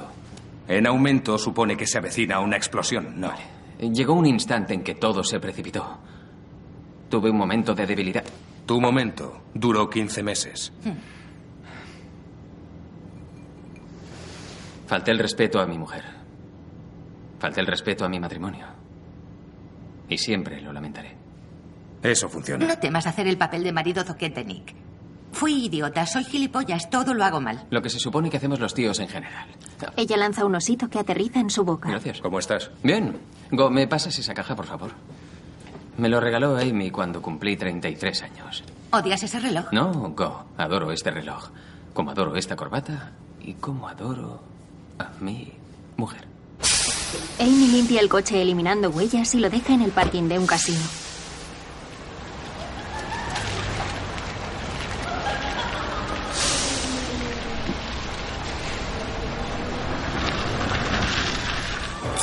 Dentro del casino, Amy toma un refresco sentada a una mesa. Luce unos kilos de más y su rostro deslucido se torna esperanzado al ver acercarse a Desi Collins. ¿Eres tú? Eres tú. Lo siento. La abraza. Lo siento. Dios bendito.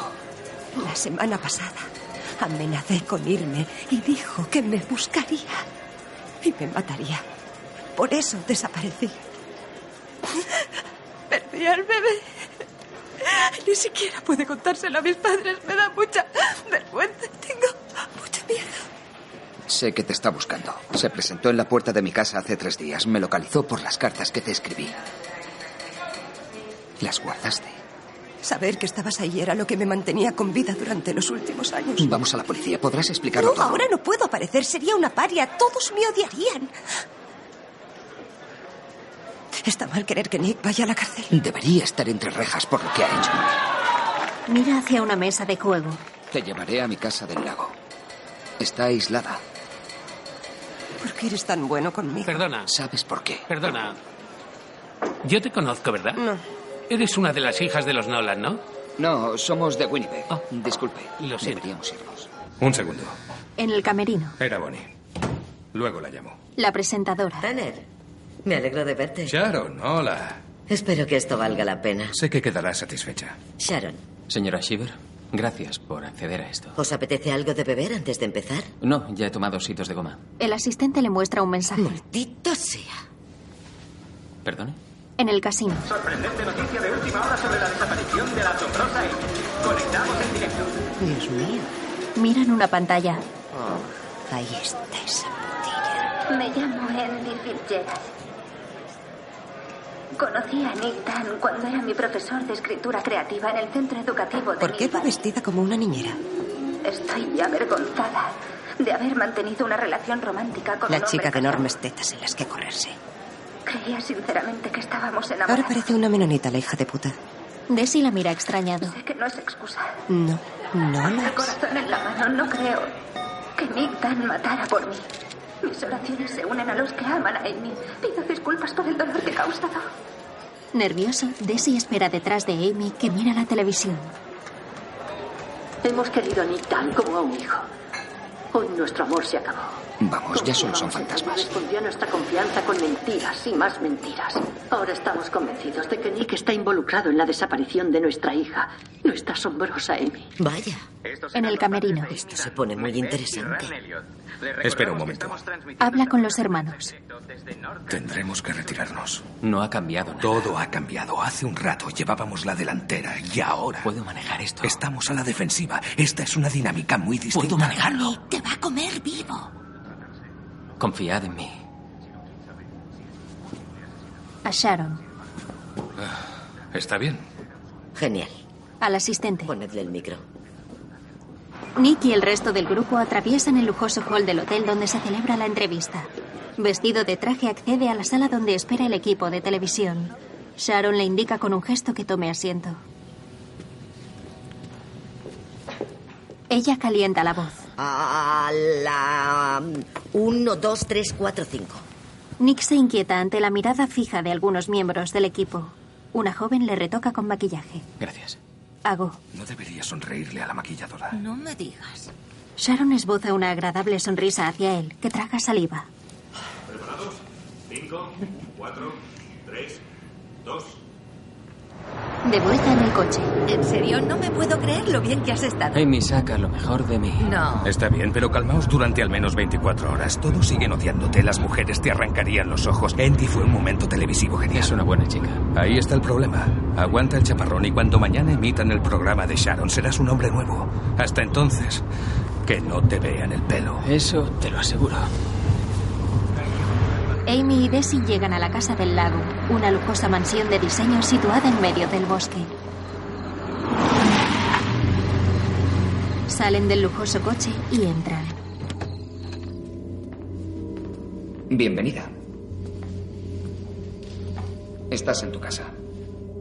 Tengo música, tele por satélite, Una chica Netflix, de 20 años. Él era su profesor. Roku, Os digo una cosa. internet, evidentemente. Él va iluminando las amplias estancias mientras ella se sienta ante la tele. Si en algún momento hay algo que te apetezca y no lo encuentras, me avisas y te lo traigo. Abre la nevera y mira a Amy, que ni le escucha. Enseñó lo de las abejas y las flores. Pensad cómo se sentiría su madre. La bodega está abajo. Bessie apaga la tele con una tablet. Gira hacia él. También te traeré ropa. No es que no me guste la de las tiendas de caza y pesca. Entran en un inmenso cuarto de baño. El suelo está climatizado para la temperatura que prefieras. Hay albornoces y toallas. La ducha tiene vapor. La bañera tiene hidromasaje. Hay una vista estupenda, por si te animas, y cortinas por si no. La cama es Savoie. En ningún sitio dormirás mejor. Acaricia la mullida cama. Oh, esto es justo lo que necesito. Sonríe complacido. Estoy agotadísima. Oh, pues te dejo descansar. Amy, estoy muy contento de tenerte aquí. Y no quiero que te preocupes ni por un segundo. Hay cámaras por todas partes. El exterior, por todo el terreno, la entrada, todo aquel a quien detecte entrando o saliendo. Conecta una pantalla y le muestra su móvil, que reproduce la misma imagen. Quedará grabado. Estás más que segura. Se acerca a ella. Y no pienso volver a dejarte escapar. La besa en la mejilla. Ella se sobresalta. Él sale de la habitación. Julio. 13 de julio. Ocho días ausente. Amanece en la casa del lago. Amy deambula por la casa y se detiene mirando una de las cámaras camuflada en lo alto de una pared. Con aire distraído llega hasta la cocina, separada del resto por una larga encimera de granito. Coge el mando que reposa sobre ella y enciende la tele.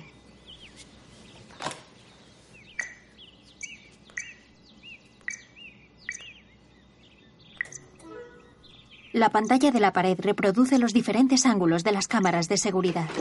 Buenos días. No hagas eso. Llega portando bolsas. Lo siento. Apaga la pantalla. Necesito sentirme segura. Estás totalmente segura. ¿Qué estabas haciendo? Nada. Deja el mando. Amy, yo no soy Nick. Me resulta difícil. Después de estar tantos años bajo el yugo de alguien,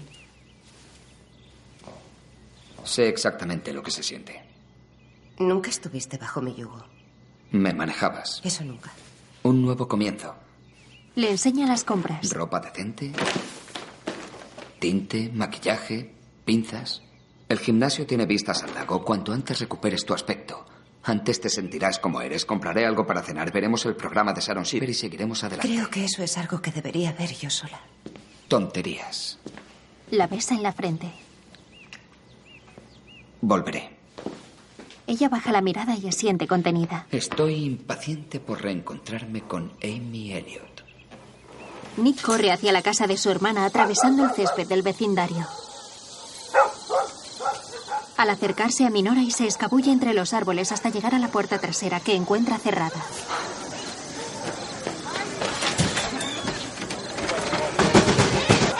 Los periodistas disparan sus flashes. Go abre. Se sienta ante la tele. Buenas noches, soy Sharon Shiver. Esta noche Date una prisa. exclusiva. Un marido rompe su silencio, no solo sobre la desaparición de su esposa, sino sobre su infidelidad y todos esos rumores escandalosos. Amy y Desi ven el programa. Ella toma helado y él vino. Nick Dunn, probablemente ahora seas el hombre más odiado del país. Quizá lo sea. Y quizá lo merezca. Yo le regalé esa corbata. Mataste a tu mujer, Nick. No, yo no. He matado a mi mujer. No soy un asesino. Pero fuiste infiel. Fui infiel. Y me siento avergonzado. Y para colmo dejaste que los padres de Amy, sus amigos y todas las personas de tu ciudad creyeran que eras un marido afectuoso, desesperado por encontrar a su mujer desaparecida. Y estoy desesperado por encontrar a mi mujer. Puedes decirlo, pero no sé cómo esperas que nos lo creamos sabiendo que eres un embustero. No hice pública mi aventura, porque sabía que eso me haría quedar tremendamente mal. Pero eso ya no me importa. Solo quiero encontrar a mi mujer. Solo intentó aclarar las cosas. Hablaré claro, que yo no sea un asesino. No significa que sea buena persona. No soy buena persona. Fui un mal marido para una esposa estupenda. Incumplí la promesa que le hice. Las palabras suenan bien, Nick, pero para ti, ¿qué significan realmente? Significan sobre todo que fui un farsante. Amy queda atónita. Verás, conocí a Amy Elliot hace siete años. Quedé totalmente cautivado. Amy puede causar ese efecto en cualquiera. Yo era un tío del montón de un lugar normal, con aspiraciones mediocres. Y conocí a una mujer que me encandiló. Quería que ella me amara. Por eso fingí ser mejor de lo que era. Cuando nos casamos le prometí que sería ese hombre. El hombre que trabaja y se esfuerza. El hombre que vive, se comporta y ama con tanta pasión como ella. Desi se sirve más vino. Pero fracasé. En vez de hacer lo que era correcto, hice lo que era fácil. Hablas como alguien que cree que puede reparar la relación con su esposa y cree que su mujer sigue con vida. Sigue con vida. Desi observa su reacción. ¿Podrías mirar a esa cámara? ¿Puedes mirar hacia el objetivo y hablar con tu mujer? Si está viva y esta noche puede verte y oírte, ¿qué te gustaría decirle, Nick? Amy, te quiero. Eres la mejor persona que he conocido en mi vida. Y sería capaz de enterrarme bajo la leña por la forma en la que te traté. Si vuelves, te prometo que pasaré todos los días compensándote por ello. Seré el hombre que te prometí que sería. Esconde el rostro y desliza dos dedos por su mentón. Te quiero. Vuelve a casa. Desi apaga la tele y se lleva el bol vacío de Amy.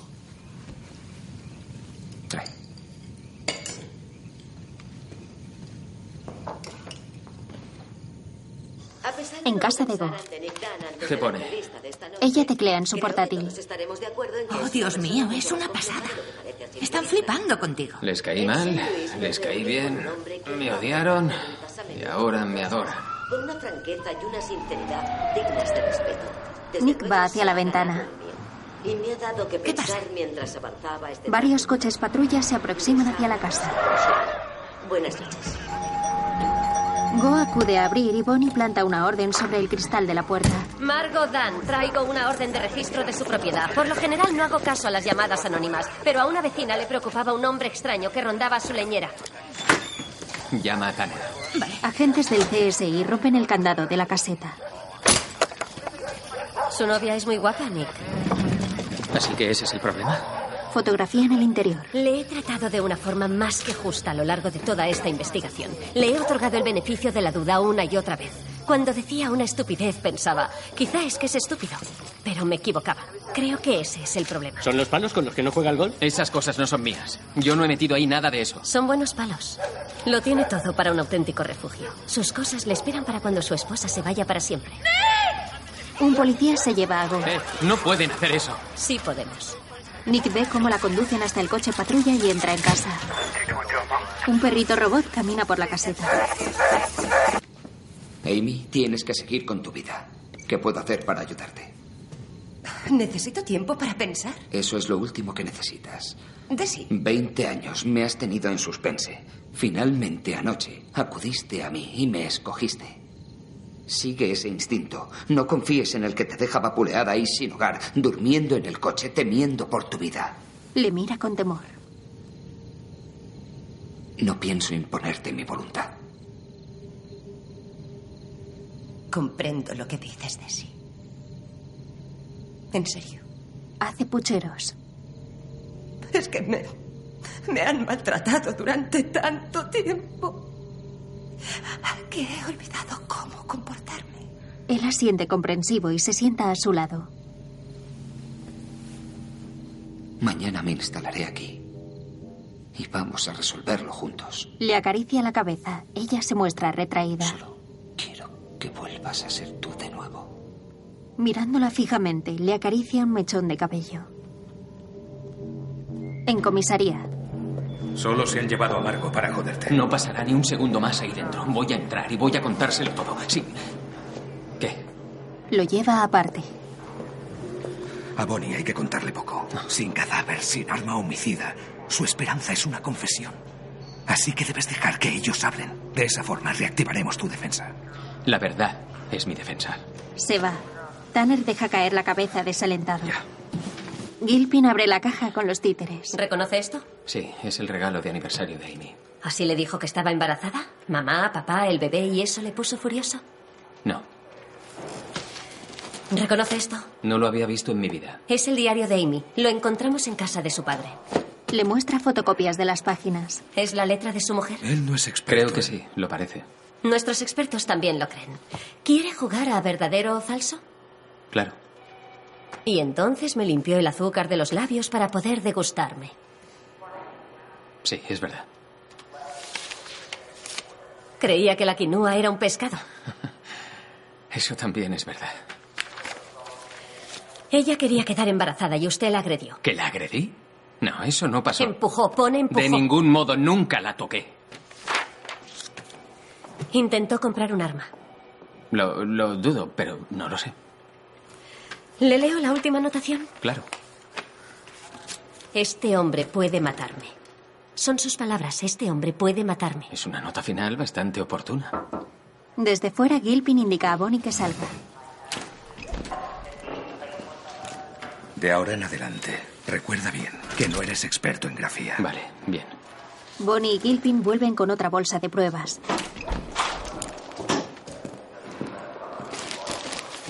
El mango que le faltaba a Judy. Como observarán, es del tamaño de una porra. Se encontró el primer día en la chimenea del despacho de su casa. No sabíamos qué era, pero fuego en julio lo guardamos. Tampoco lo había visto en mi vida. Acabamos de analizarlo. El fuego no borra la sangre, así que por fin. Nicholas Dan queda detenido Un por momento, el un asesinato momento, no de su digas mujer, nada. Amy ¿Qué pasa Elliot con Dan. mi versión? Nick. Judy. 26 de julio. 21 días ausente. Amy, ahora más delgada y elegante, luce picardías y un nuevo peinado. Se acerca a Desi sentado a la mesa. ¿Más café? Sí, me encantaría. Sonríe cortés y echa una mirada a su trasero. ¿Recuerdas aquella vez que nos saltamos la clase y fuimos a Cabo Cod? Oh, señor, sí, langosta directa del mar. Esto me lo recuerda. Se contonea. Unas vacaciones interminables. ¿No te aburres? Tessy, ¿cómo quieres que me aburra? ¿Sabes hablar de sinfonías del siglo XVIII, impresionistas del XIX, citar a Proust en francés? La idea que tenía Nick de la cultura era un maratón de telerrealidad. Con la mano en los calzoncillos. Consulta su reloj. Ah, vaya, tengo que irme. Pero volveré lo antes que pueda. Ella le acompaña a la puerta. Mis llaves. Se las acerca sosteniéndolas con la punta del dedo. Gracias. Él las coge, pero ella se resiste a dárselas. Le agarra por el rostro y lo besa con deseo. Le muerde el labio.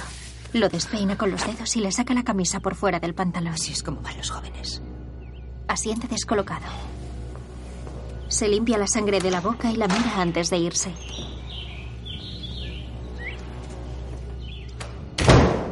Ya fuera, se mete la camisa por dentro.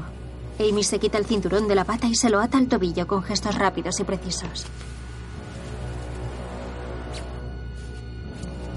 Conecta la pantalla con la imagen de las cámaras de seguridad y lo ve salir con su coche. Moja la punta del picardías en los restos del vino de él y se lo restriega por la entrepierna.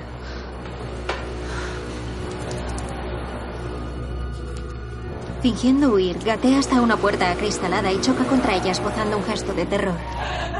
Se desliza hasta sentarse en el suelo, agarra el borde de su picardías y llora histérica mientras la cámara lo graba todo. Nick duerme en una celda. Dan, tiene un abogado cojonudo. Suspira aliviado. Fuera está Go. Eh, ¿Estás bien? Sí, Se abrazan. Sí. Vámonos. A Tanner. Bueno, ¿qué significa esto? Verás, estás bajo fianza. Te relajarás en casa mientras preparamos el juicio. Se van. Periodistas y otras personas esperan pegados a la verja del parking. Bajad la cabeza. Los tres se dirigen al coche. Adentro. Al abrirse la verja entran en tropel rodeando el coche.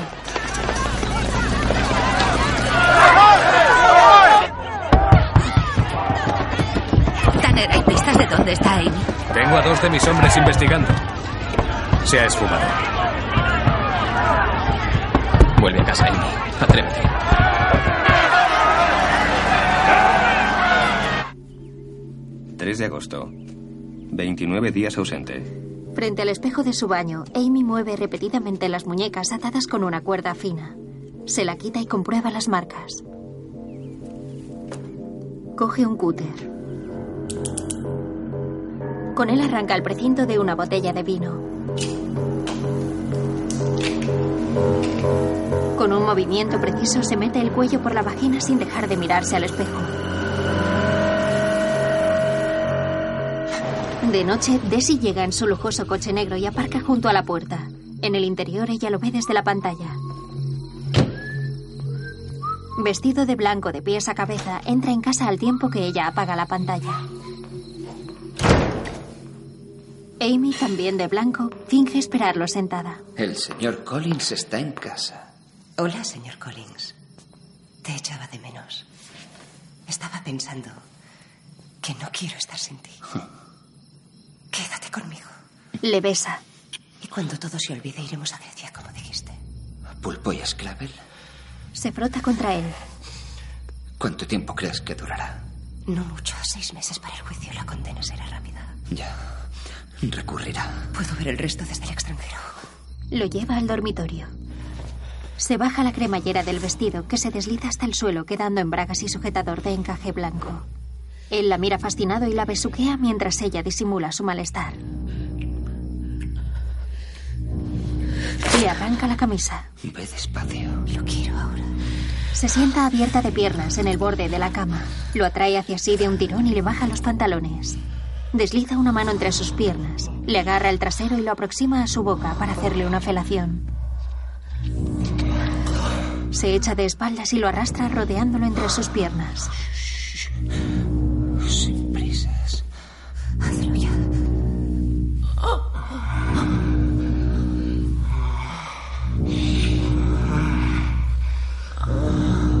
Más fuerte.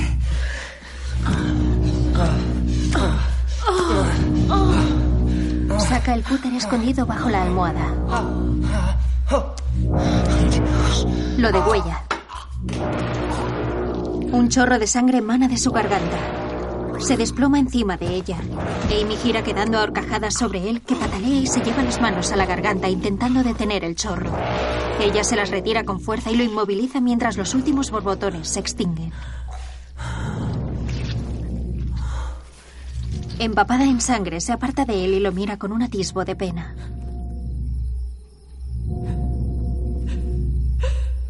Sacude la cabeza y se recompone. Después se va de la cama.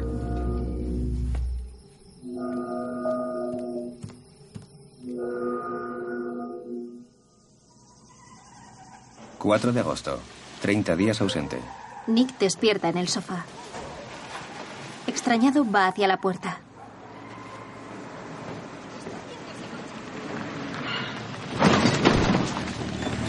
Al abrir, ve el coche negro de Desi detenido frente a la puerta. Incrédulo, ve a Amy en el interior mirándolo. Avanza unos pasos al tiempo que ella sale del coche y maltrecha camina hacia él con el vestido empapado en sangre. Los periodistas se aproximan.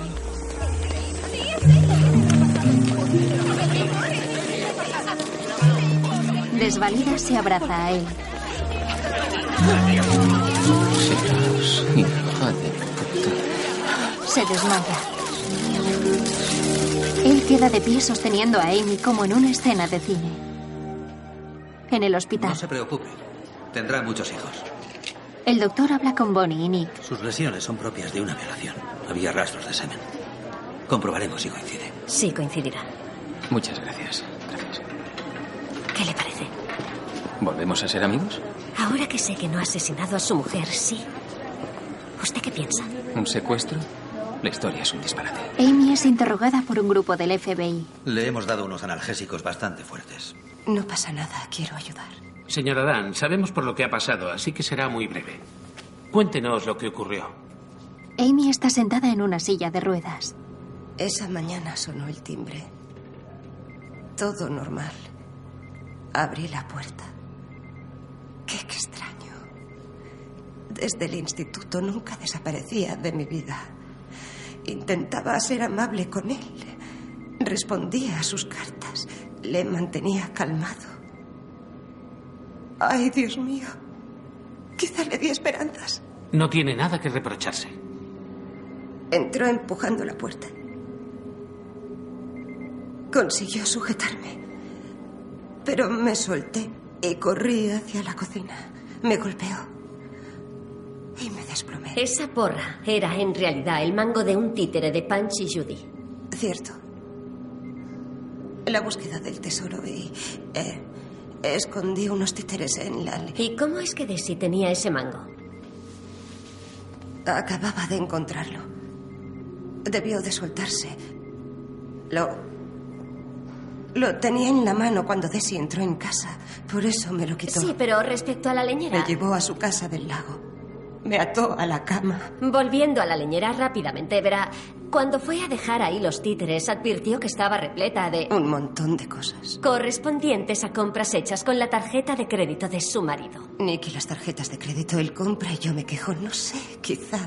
Escondió muchas cosas en casa. Digo, están muy unidos. Ahora puedo volver al momento en el que me tenía presa, un hombre con un historial de problemas mentales. Por favor, siga, señora Dan. Todos la escuchan absortos. Desi me agredió esa noche. Todas las noches. Me ataba como a un perro. Y luego me castigaba. Pasaba hambre. Me rasuraba. El agente al mando gesticula con desagrado. Me sodomizaba. Había cámaras por todas partes. Por favor, búsquenlo.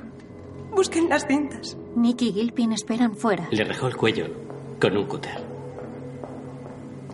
¿Cómo consiguió un cúter si la tenía atada todo el rato? ¿No se alegra de que esté en casa sana y salva? Amy, encontramos su diario.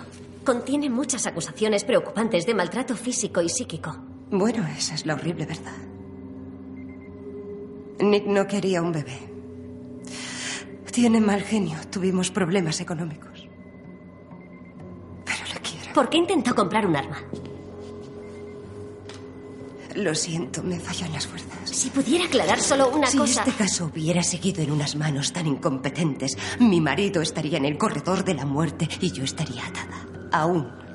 Con las extremidades Señora abiertas. Dan, ha sido usted muy valiente. Hemos terminado. Ahora debo preguntarle una cosa. ¿Se siente a salvo volviendo a casa con su marido?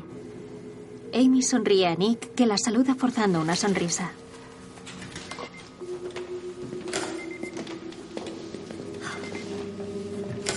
Tanner a los periodistas. Rezamos y el Señor ha respondido a nuestras oraciones. Amy Dan está en casa. Sé que hay muchas preguntas, pero de momento queremos esperar y mostrar nuestro agradecimiento y gratitud por este milagro en el Mississippi. Nick y Amy salen al pasillo seguidos de los Elliot, Go y el equipo médico. Disculpen, disculpen, por favor. Amy se agarra a Nick buscando su apoyo. Una multitud de periodistas y fans los recibe en la urbanización. Amy los mira fascinada a través de la ventanilla del coche patrulla.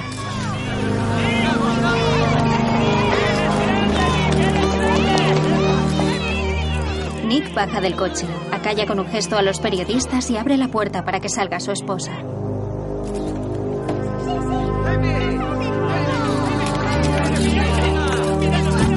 La agarra por la cintura ayudándola a caminar hasta la casa. Ella se vuelve hacia la gente. Nick le habla al oído y Amy saluda esbozando una dulce sonrisa. Él también saluda.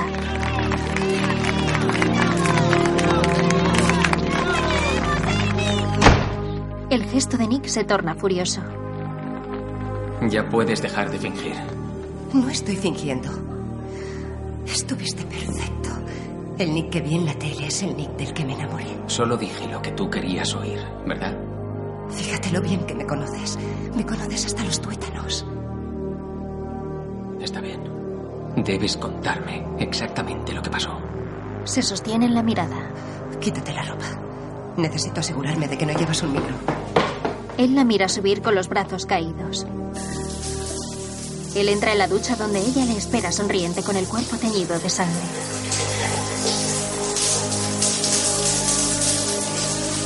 Mataste a una persona, Amy. Eres una asesina. Soy una luchadora. Luché para volver contigo. Mataste a un hombre. Le cortaste el cuello con un cúter. Acudiste a una televisión nacional y me rogaste que te salvara la vida y yo me ofrecí. Pero quiero a ese Nick. No voy a quedarme. ¿De verdad crees que eso es sensato? Extiende la palma de la mano. Champú. Él se lo da. La esposa violada, herida, lucha por volver con su marido y él la abandona. Te destruirán. Los vecinos te repudiarán. Y yo me aseguraré de que nadie olvide el dolor que me causaste. El agua se tiñe de rojo.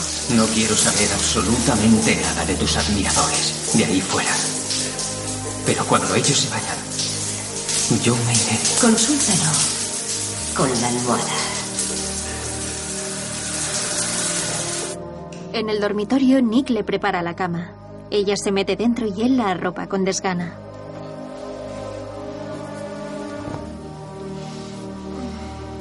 Ella retiene su mano. ¿Alguna vez hubo un bebé? Puede haberlo. Palmea insinuante el lado vacío de la cama. Él sonríe. Buenas noches.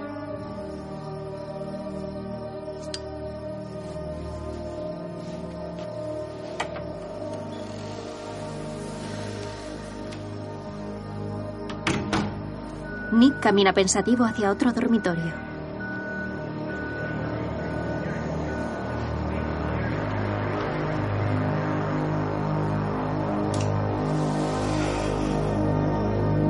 Entra y echa el cerrojo.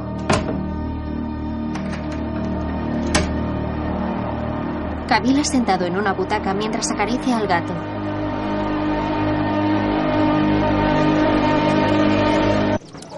Al amanecer, Nick saca los cubos de basura vestido con un chándal.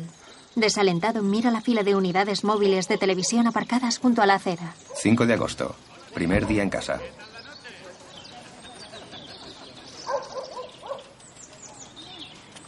En la cocina, Amy prepara crepes con el gato sentado en la encimera. Hola, cariño. La mira suspicaz. ¿Una crepe? Claro. Era la chica de sus sueños. Y cuando ese hombre rico, malcriado y consentido pudo tenerla, abusó de ella. Es repugnante que Amy... Ante las cámaras, Amy firma autógrafos a un grupo de niños. Sus padres la contemplan. Nick les habla. Debéis de estar orgullosos. Los padres le miran impasibles y él se acerca a Amy. Han pasado cuatro horas. Le coge de la mano. Nick, Nick, ¿qué tenéis previsto, Amy y tú? Se mete la mano en el bolsillo sin saber qué decir y la mira a ella. Ahora lo importante es nuestro matrimonio. Cuando dos personas se quieren y no pueden seguir adelante, esa es la verdadera tragedia. Le sonríe con dulzura y le habla entre dientes. Deshonne la mejilla. Él se acerca a su oreja y besa el aire. En una cafetería. No puedo creer que esa puta Limaña sea la novia de América. Me dijo que mató a Tessie. Y no fue en defensa propia, fue un asesinato. Pongámosle en micro. No servirá. Ya te lo dijo una sí, vez. Sí, porque me hizo desnudarme y meterme en la ducha. en serio, sois la pareja más jodida que he conocido en mi vida. Y estoy especializado en gente jodida. ¿El y tú bajo el mismo techo? Proponlo para un reality de la tele. Miran hacia el televisor. Nick y yo hemos pasado una serie de malos momentos. Hemos tenido días oscuros, pero os agradecemos muchísimo que nos deis vuestro apoyo en nuestra nueva vida juntos y que perdonéis a Nick. En serio, vuestro ánimo es importantísimo. Gracias. Sí, por todo. que es buena. La asombrosa Amy y el marido amansado. Las mujeres desesperadas de Branson. Cuídale mucho, Go. No puedo creer que te vayas ahora. Ya no corres ningún riesgo. Soy el riesgo personificado. Tienes un contrato para un libro, un documental, el bar en franquicia. Tendrás que darle las gracias.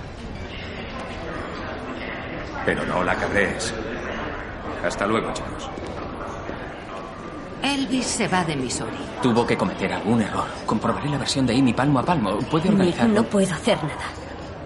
Centramos la atención del país, quemamos los cartuchos. El caso ha pasado a los federales y se acabó. Eso no significa que tú lo cierres. Pues sí. Nick se cubre el rostro con la mano. 9 de septiembre. Cinco semanas en casa. De noche, Nick sale de su dormitorio. Camina descalzo y baja la escalera.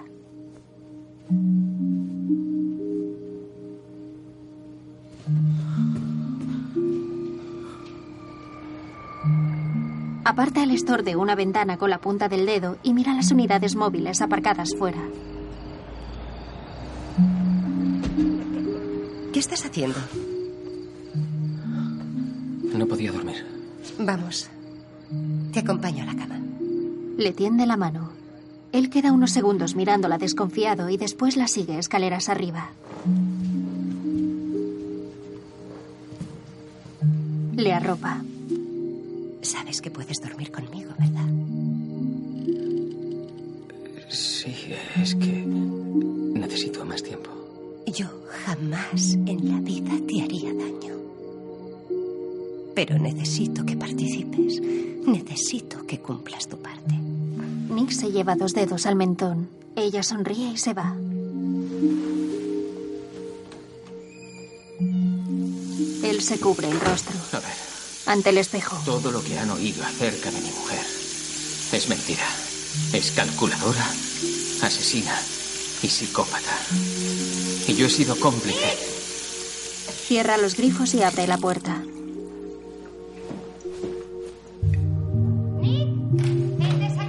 Voy, cariño. Nick la escucha con la mirada baja. Deberíamos darnos la mano. No todo el rato, pero a lo largo de la entrevista. Dime, Nick, ¿qué sientes al recuperar a tu mujer? Es fantástico. ¿Cuántos tienen la suerte de disponer de una segunda oportunidad en el amor? Fantástico es un poco frívolo. ¿Asombroso? Necesito que confieses que usaste las tarjetas de crédito, que escondiste lo comprado en casa de Go y que me empujaste. Necesito esas tres cosas para sentirme a salvo. Él baja la cabeza. Tienes que ser convincente, Nick. Tranquila. Sé exactamente lo que debo decir. Llega Elena Abbott. Nick. La presentadora y su asistente entran. ¡Qué casa más bonita! Te agradezco mucho que nos concedas este tiempo, Nick. Cuando hablaste por televisión al país, dijiste a todos que yo había asesinado a mi mujer. Bueno, yo voy donde está la noticia. Insinuaste que mantenía relaciones carnales con mi hermana. No hablé de pecado, dije que los dos estabais exageradamente unidos. Hiciste que una mesa de necios me diagnosticaran una sociopatía. Rompamos pues el hielo. Busca en una bolsa. Una pareja para tu perro robot. Voy a avisar a Amy. Entra en el vestidor. Bueno, ya está abajo. Ella señala una cajita alargada. ¿Qué es esto? Es para ti. Ábrelo. No necesito que me hagas más regalos. Ábrelo. Él abre la cajita que contiene un predictor. Entre tanto, ella elige vestido. Yo no te he tocado. No era necesario. Y una mierda. Recibí una carta de la clínica. La tengo. Tú la tiraste. ¿La carta? Sí. Quiero un análisis de sangre. Arroja el predictor. Una prueba de paternidad. Me gustan las pruebas. Amy, puedes hacer que esa gente me odie todo lo que quieras. Me da igual. Te aseguro que voy a dejarte. No voy a tener que hacer que tu hijo te odie. Eso lo va a aprender solo. Serás hijo de la gran puta. La golpeó contra la pared. Soy la puta con la que te casaste. La única vez que te gustaste fue cuando intentaba ser alguien que pudiera gustar a esta puta. No soy una rajada, soy esa puta. La suelta. He matado por ti. ¿Quién más puede decirlo? ¿Crees que serías feliz con una chica del centro del país? Ni hablar, chico. Soy única. Oye, tú deliras. Vamos, estás loca. ¿Por qué ibas a querer esto? Sí, te amé. Y lo que hacíamos era recelar el uno del otro e intentar controlarnos mutuamente. Y causarnos dolor. Eso es el matrimonio. Ahora voy a prepararme.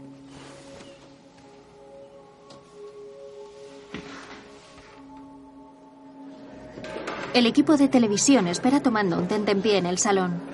Nick baja un par de escalones, pero se detiene y mira a Amy, que con gesto frío tiende su mano hacia él. Obediente la agarra y bajan juntos.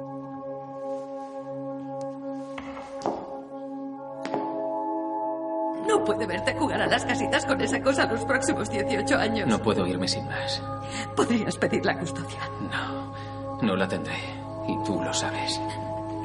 Va a ser mi hijo. No pienso abandonarlo. ¿Quieres quedarte? Tengo una responsabilidad. Ya no se trata de lo que quiero. ¿Quieres quedarte con ella? Gole mira suplicante sentada en el suelo de la cocina. Él se apoya en la encimera cabizbajo. Se me parte el alma. Mago, tú eres mi conciencia. Te necesito conmigo en esto. Claro que estoy contigo. Ya estaba contigo antes de que nacieras. En la entrevista, Hemos atravesado una senda oscura. Ah, y hemos salido. En fin, unidos. Ellen asiente. Nos comunicamos. Nos, Mira a Amy. nos sinceramos el uno al otro. ¿Verdad? Coge su mano entre las suyas y la palmea. Somos cómplices. Se sostienen la mirada. Y... Vamos a ser padres. Ellen abraza a Amy. ¡Magnífico! ¡Oh, qué emoción! Nick acaricia la cabeza de su mujer como al principio. ¿En qué estás pensando? Vuelve el rostro hacia él. ¿Cómo te sientes? Reclina la cabeza sin dejar de mirarle. Que nos hemos hecho el uno al otro. La imagen funde a negro. Que nos haremos.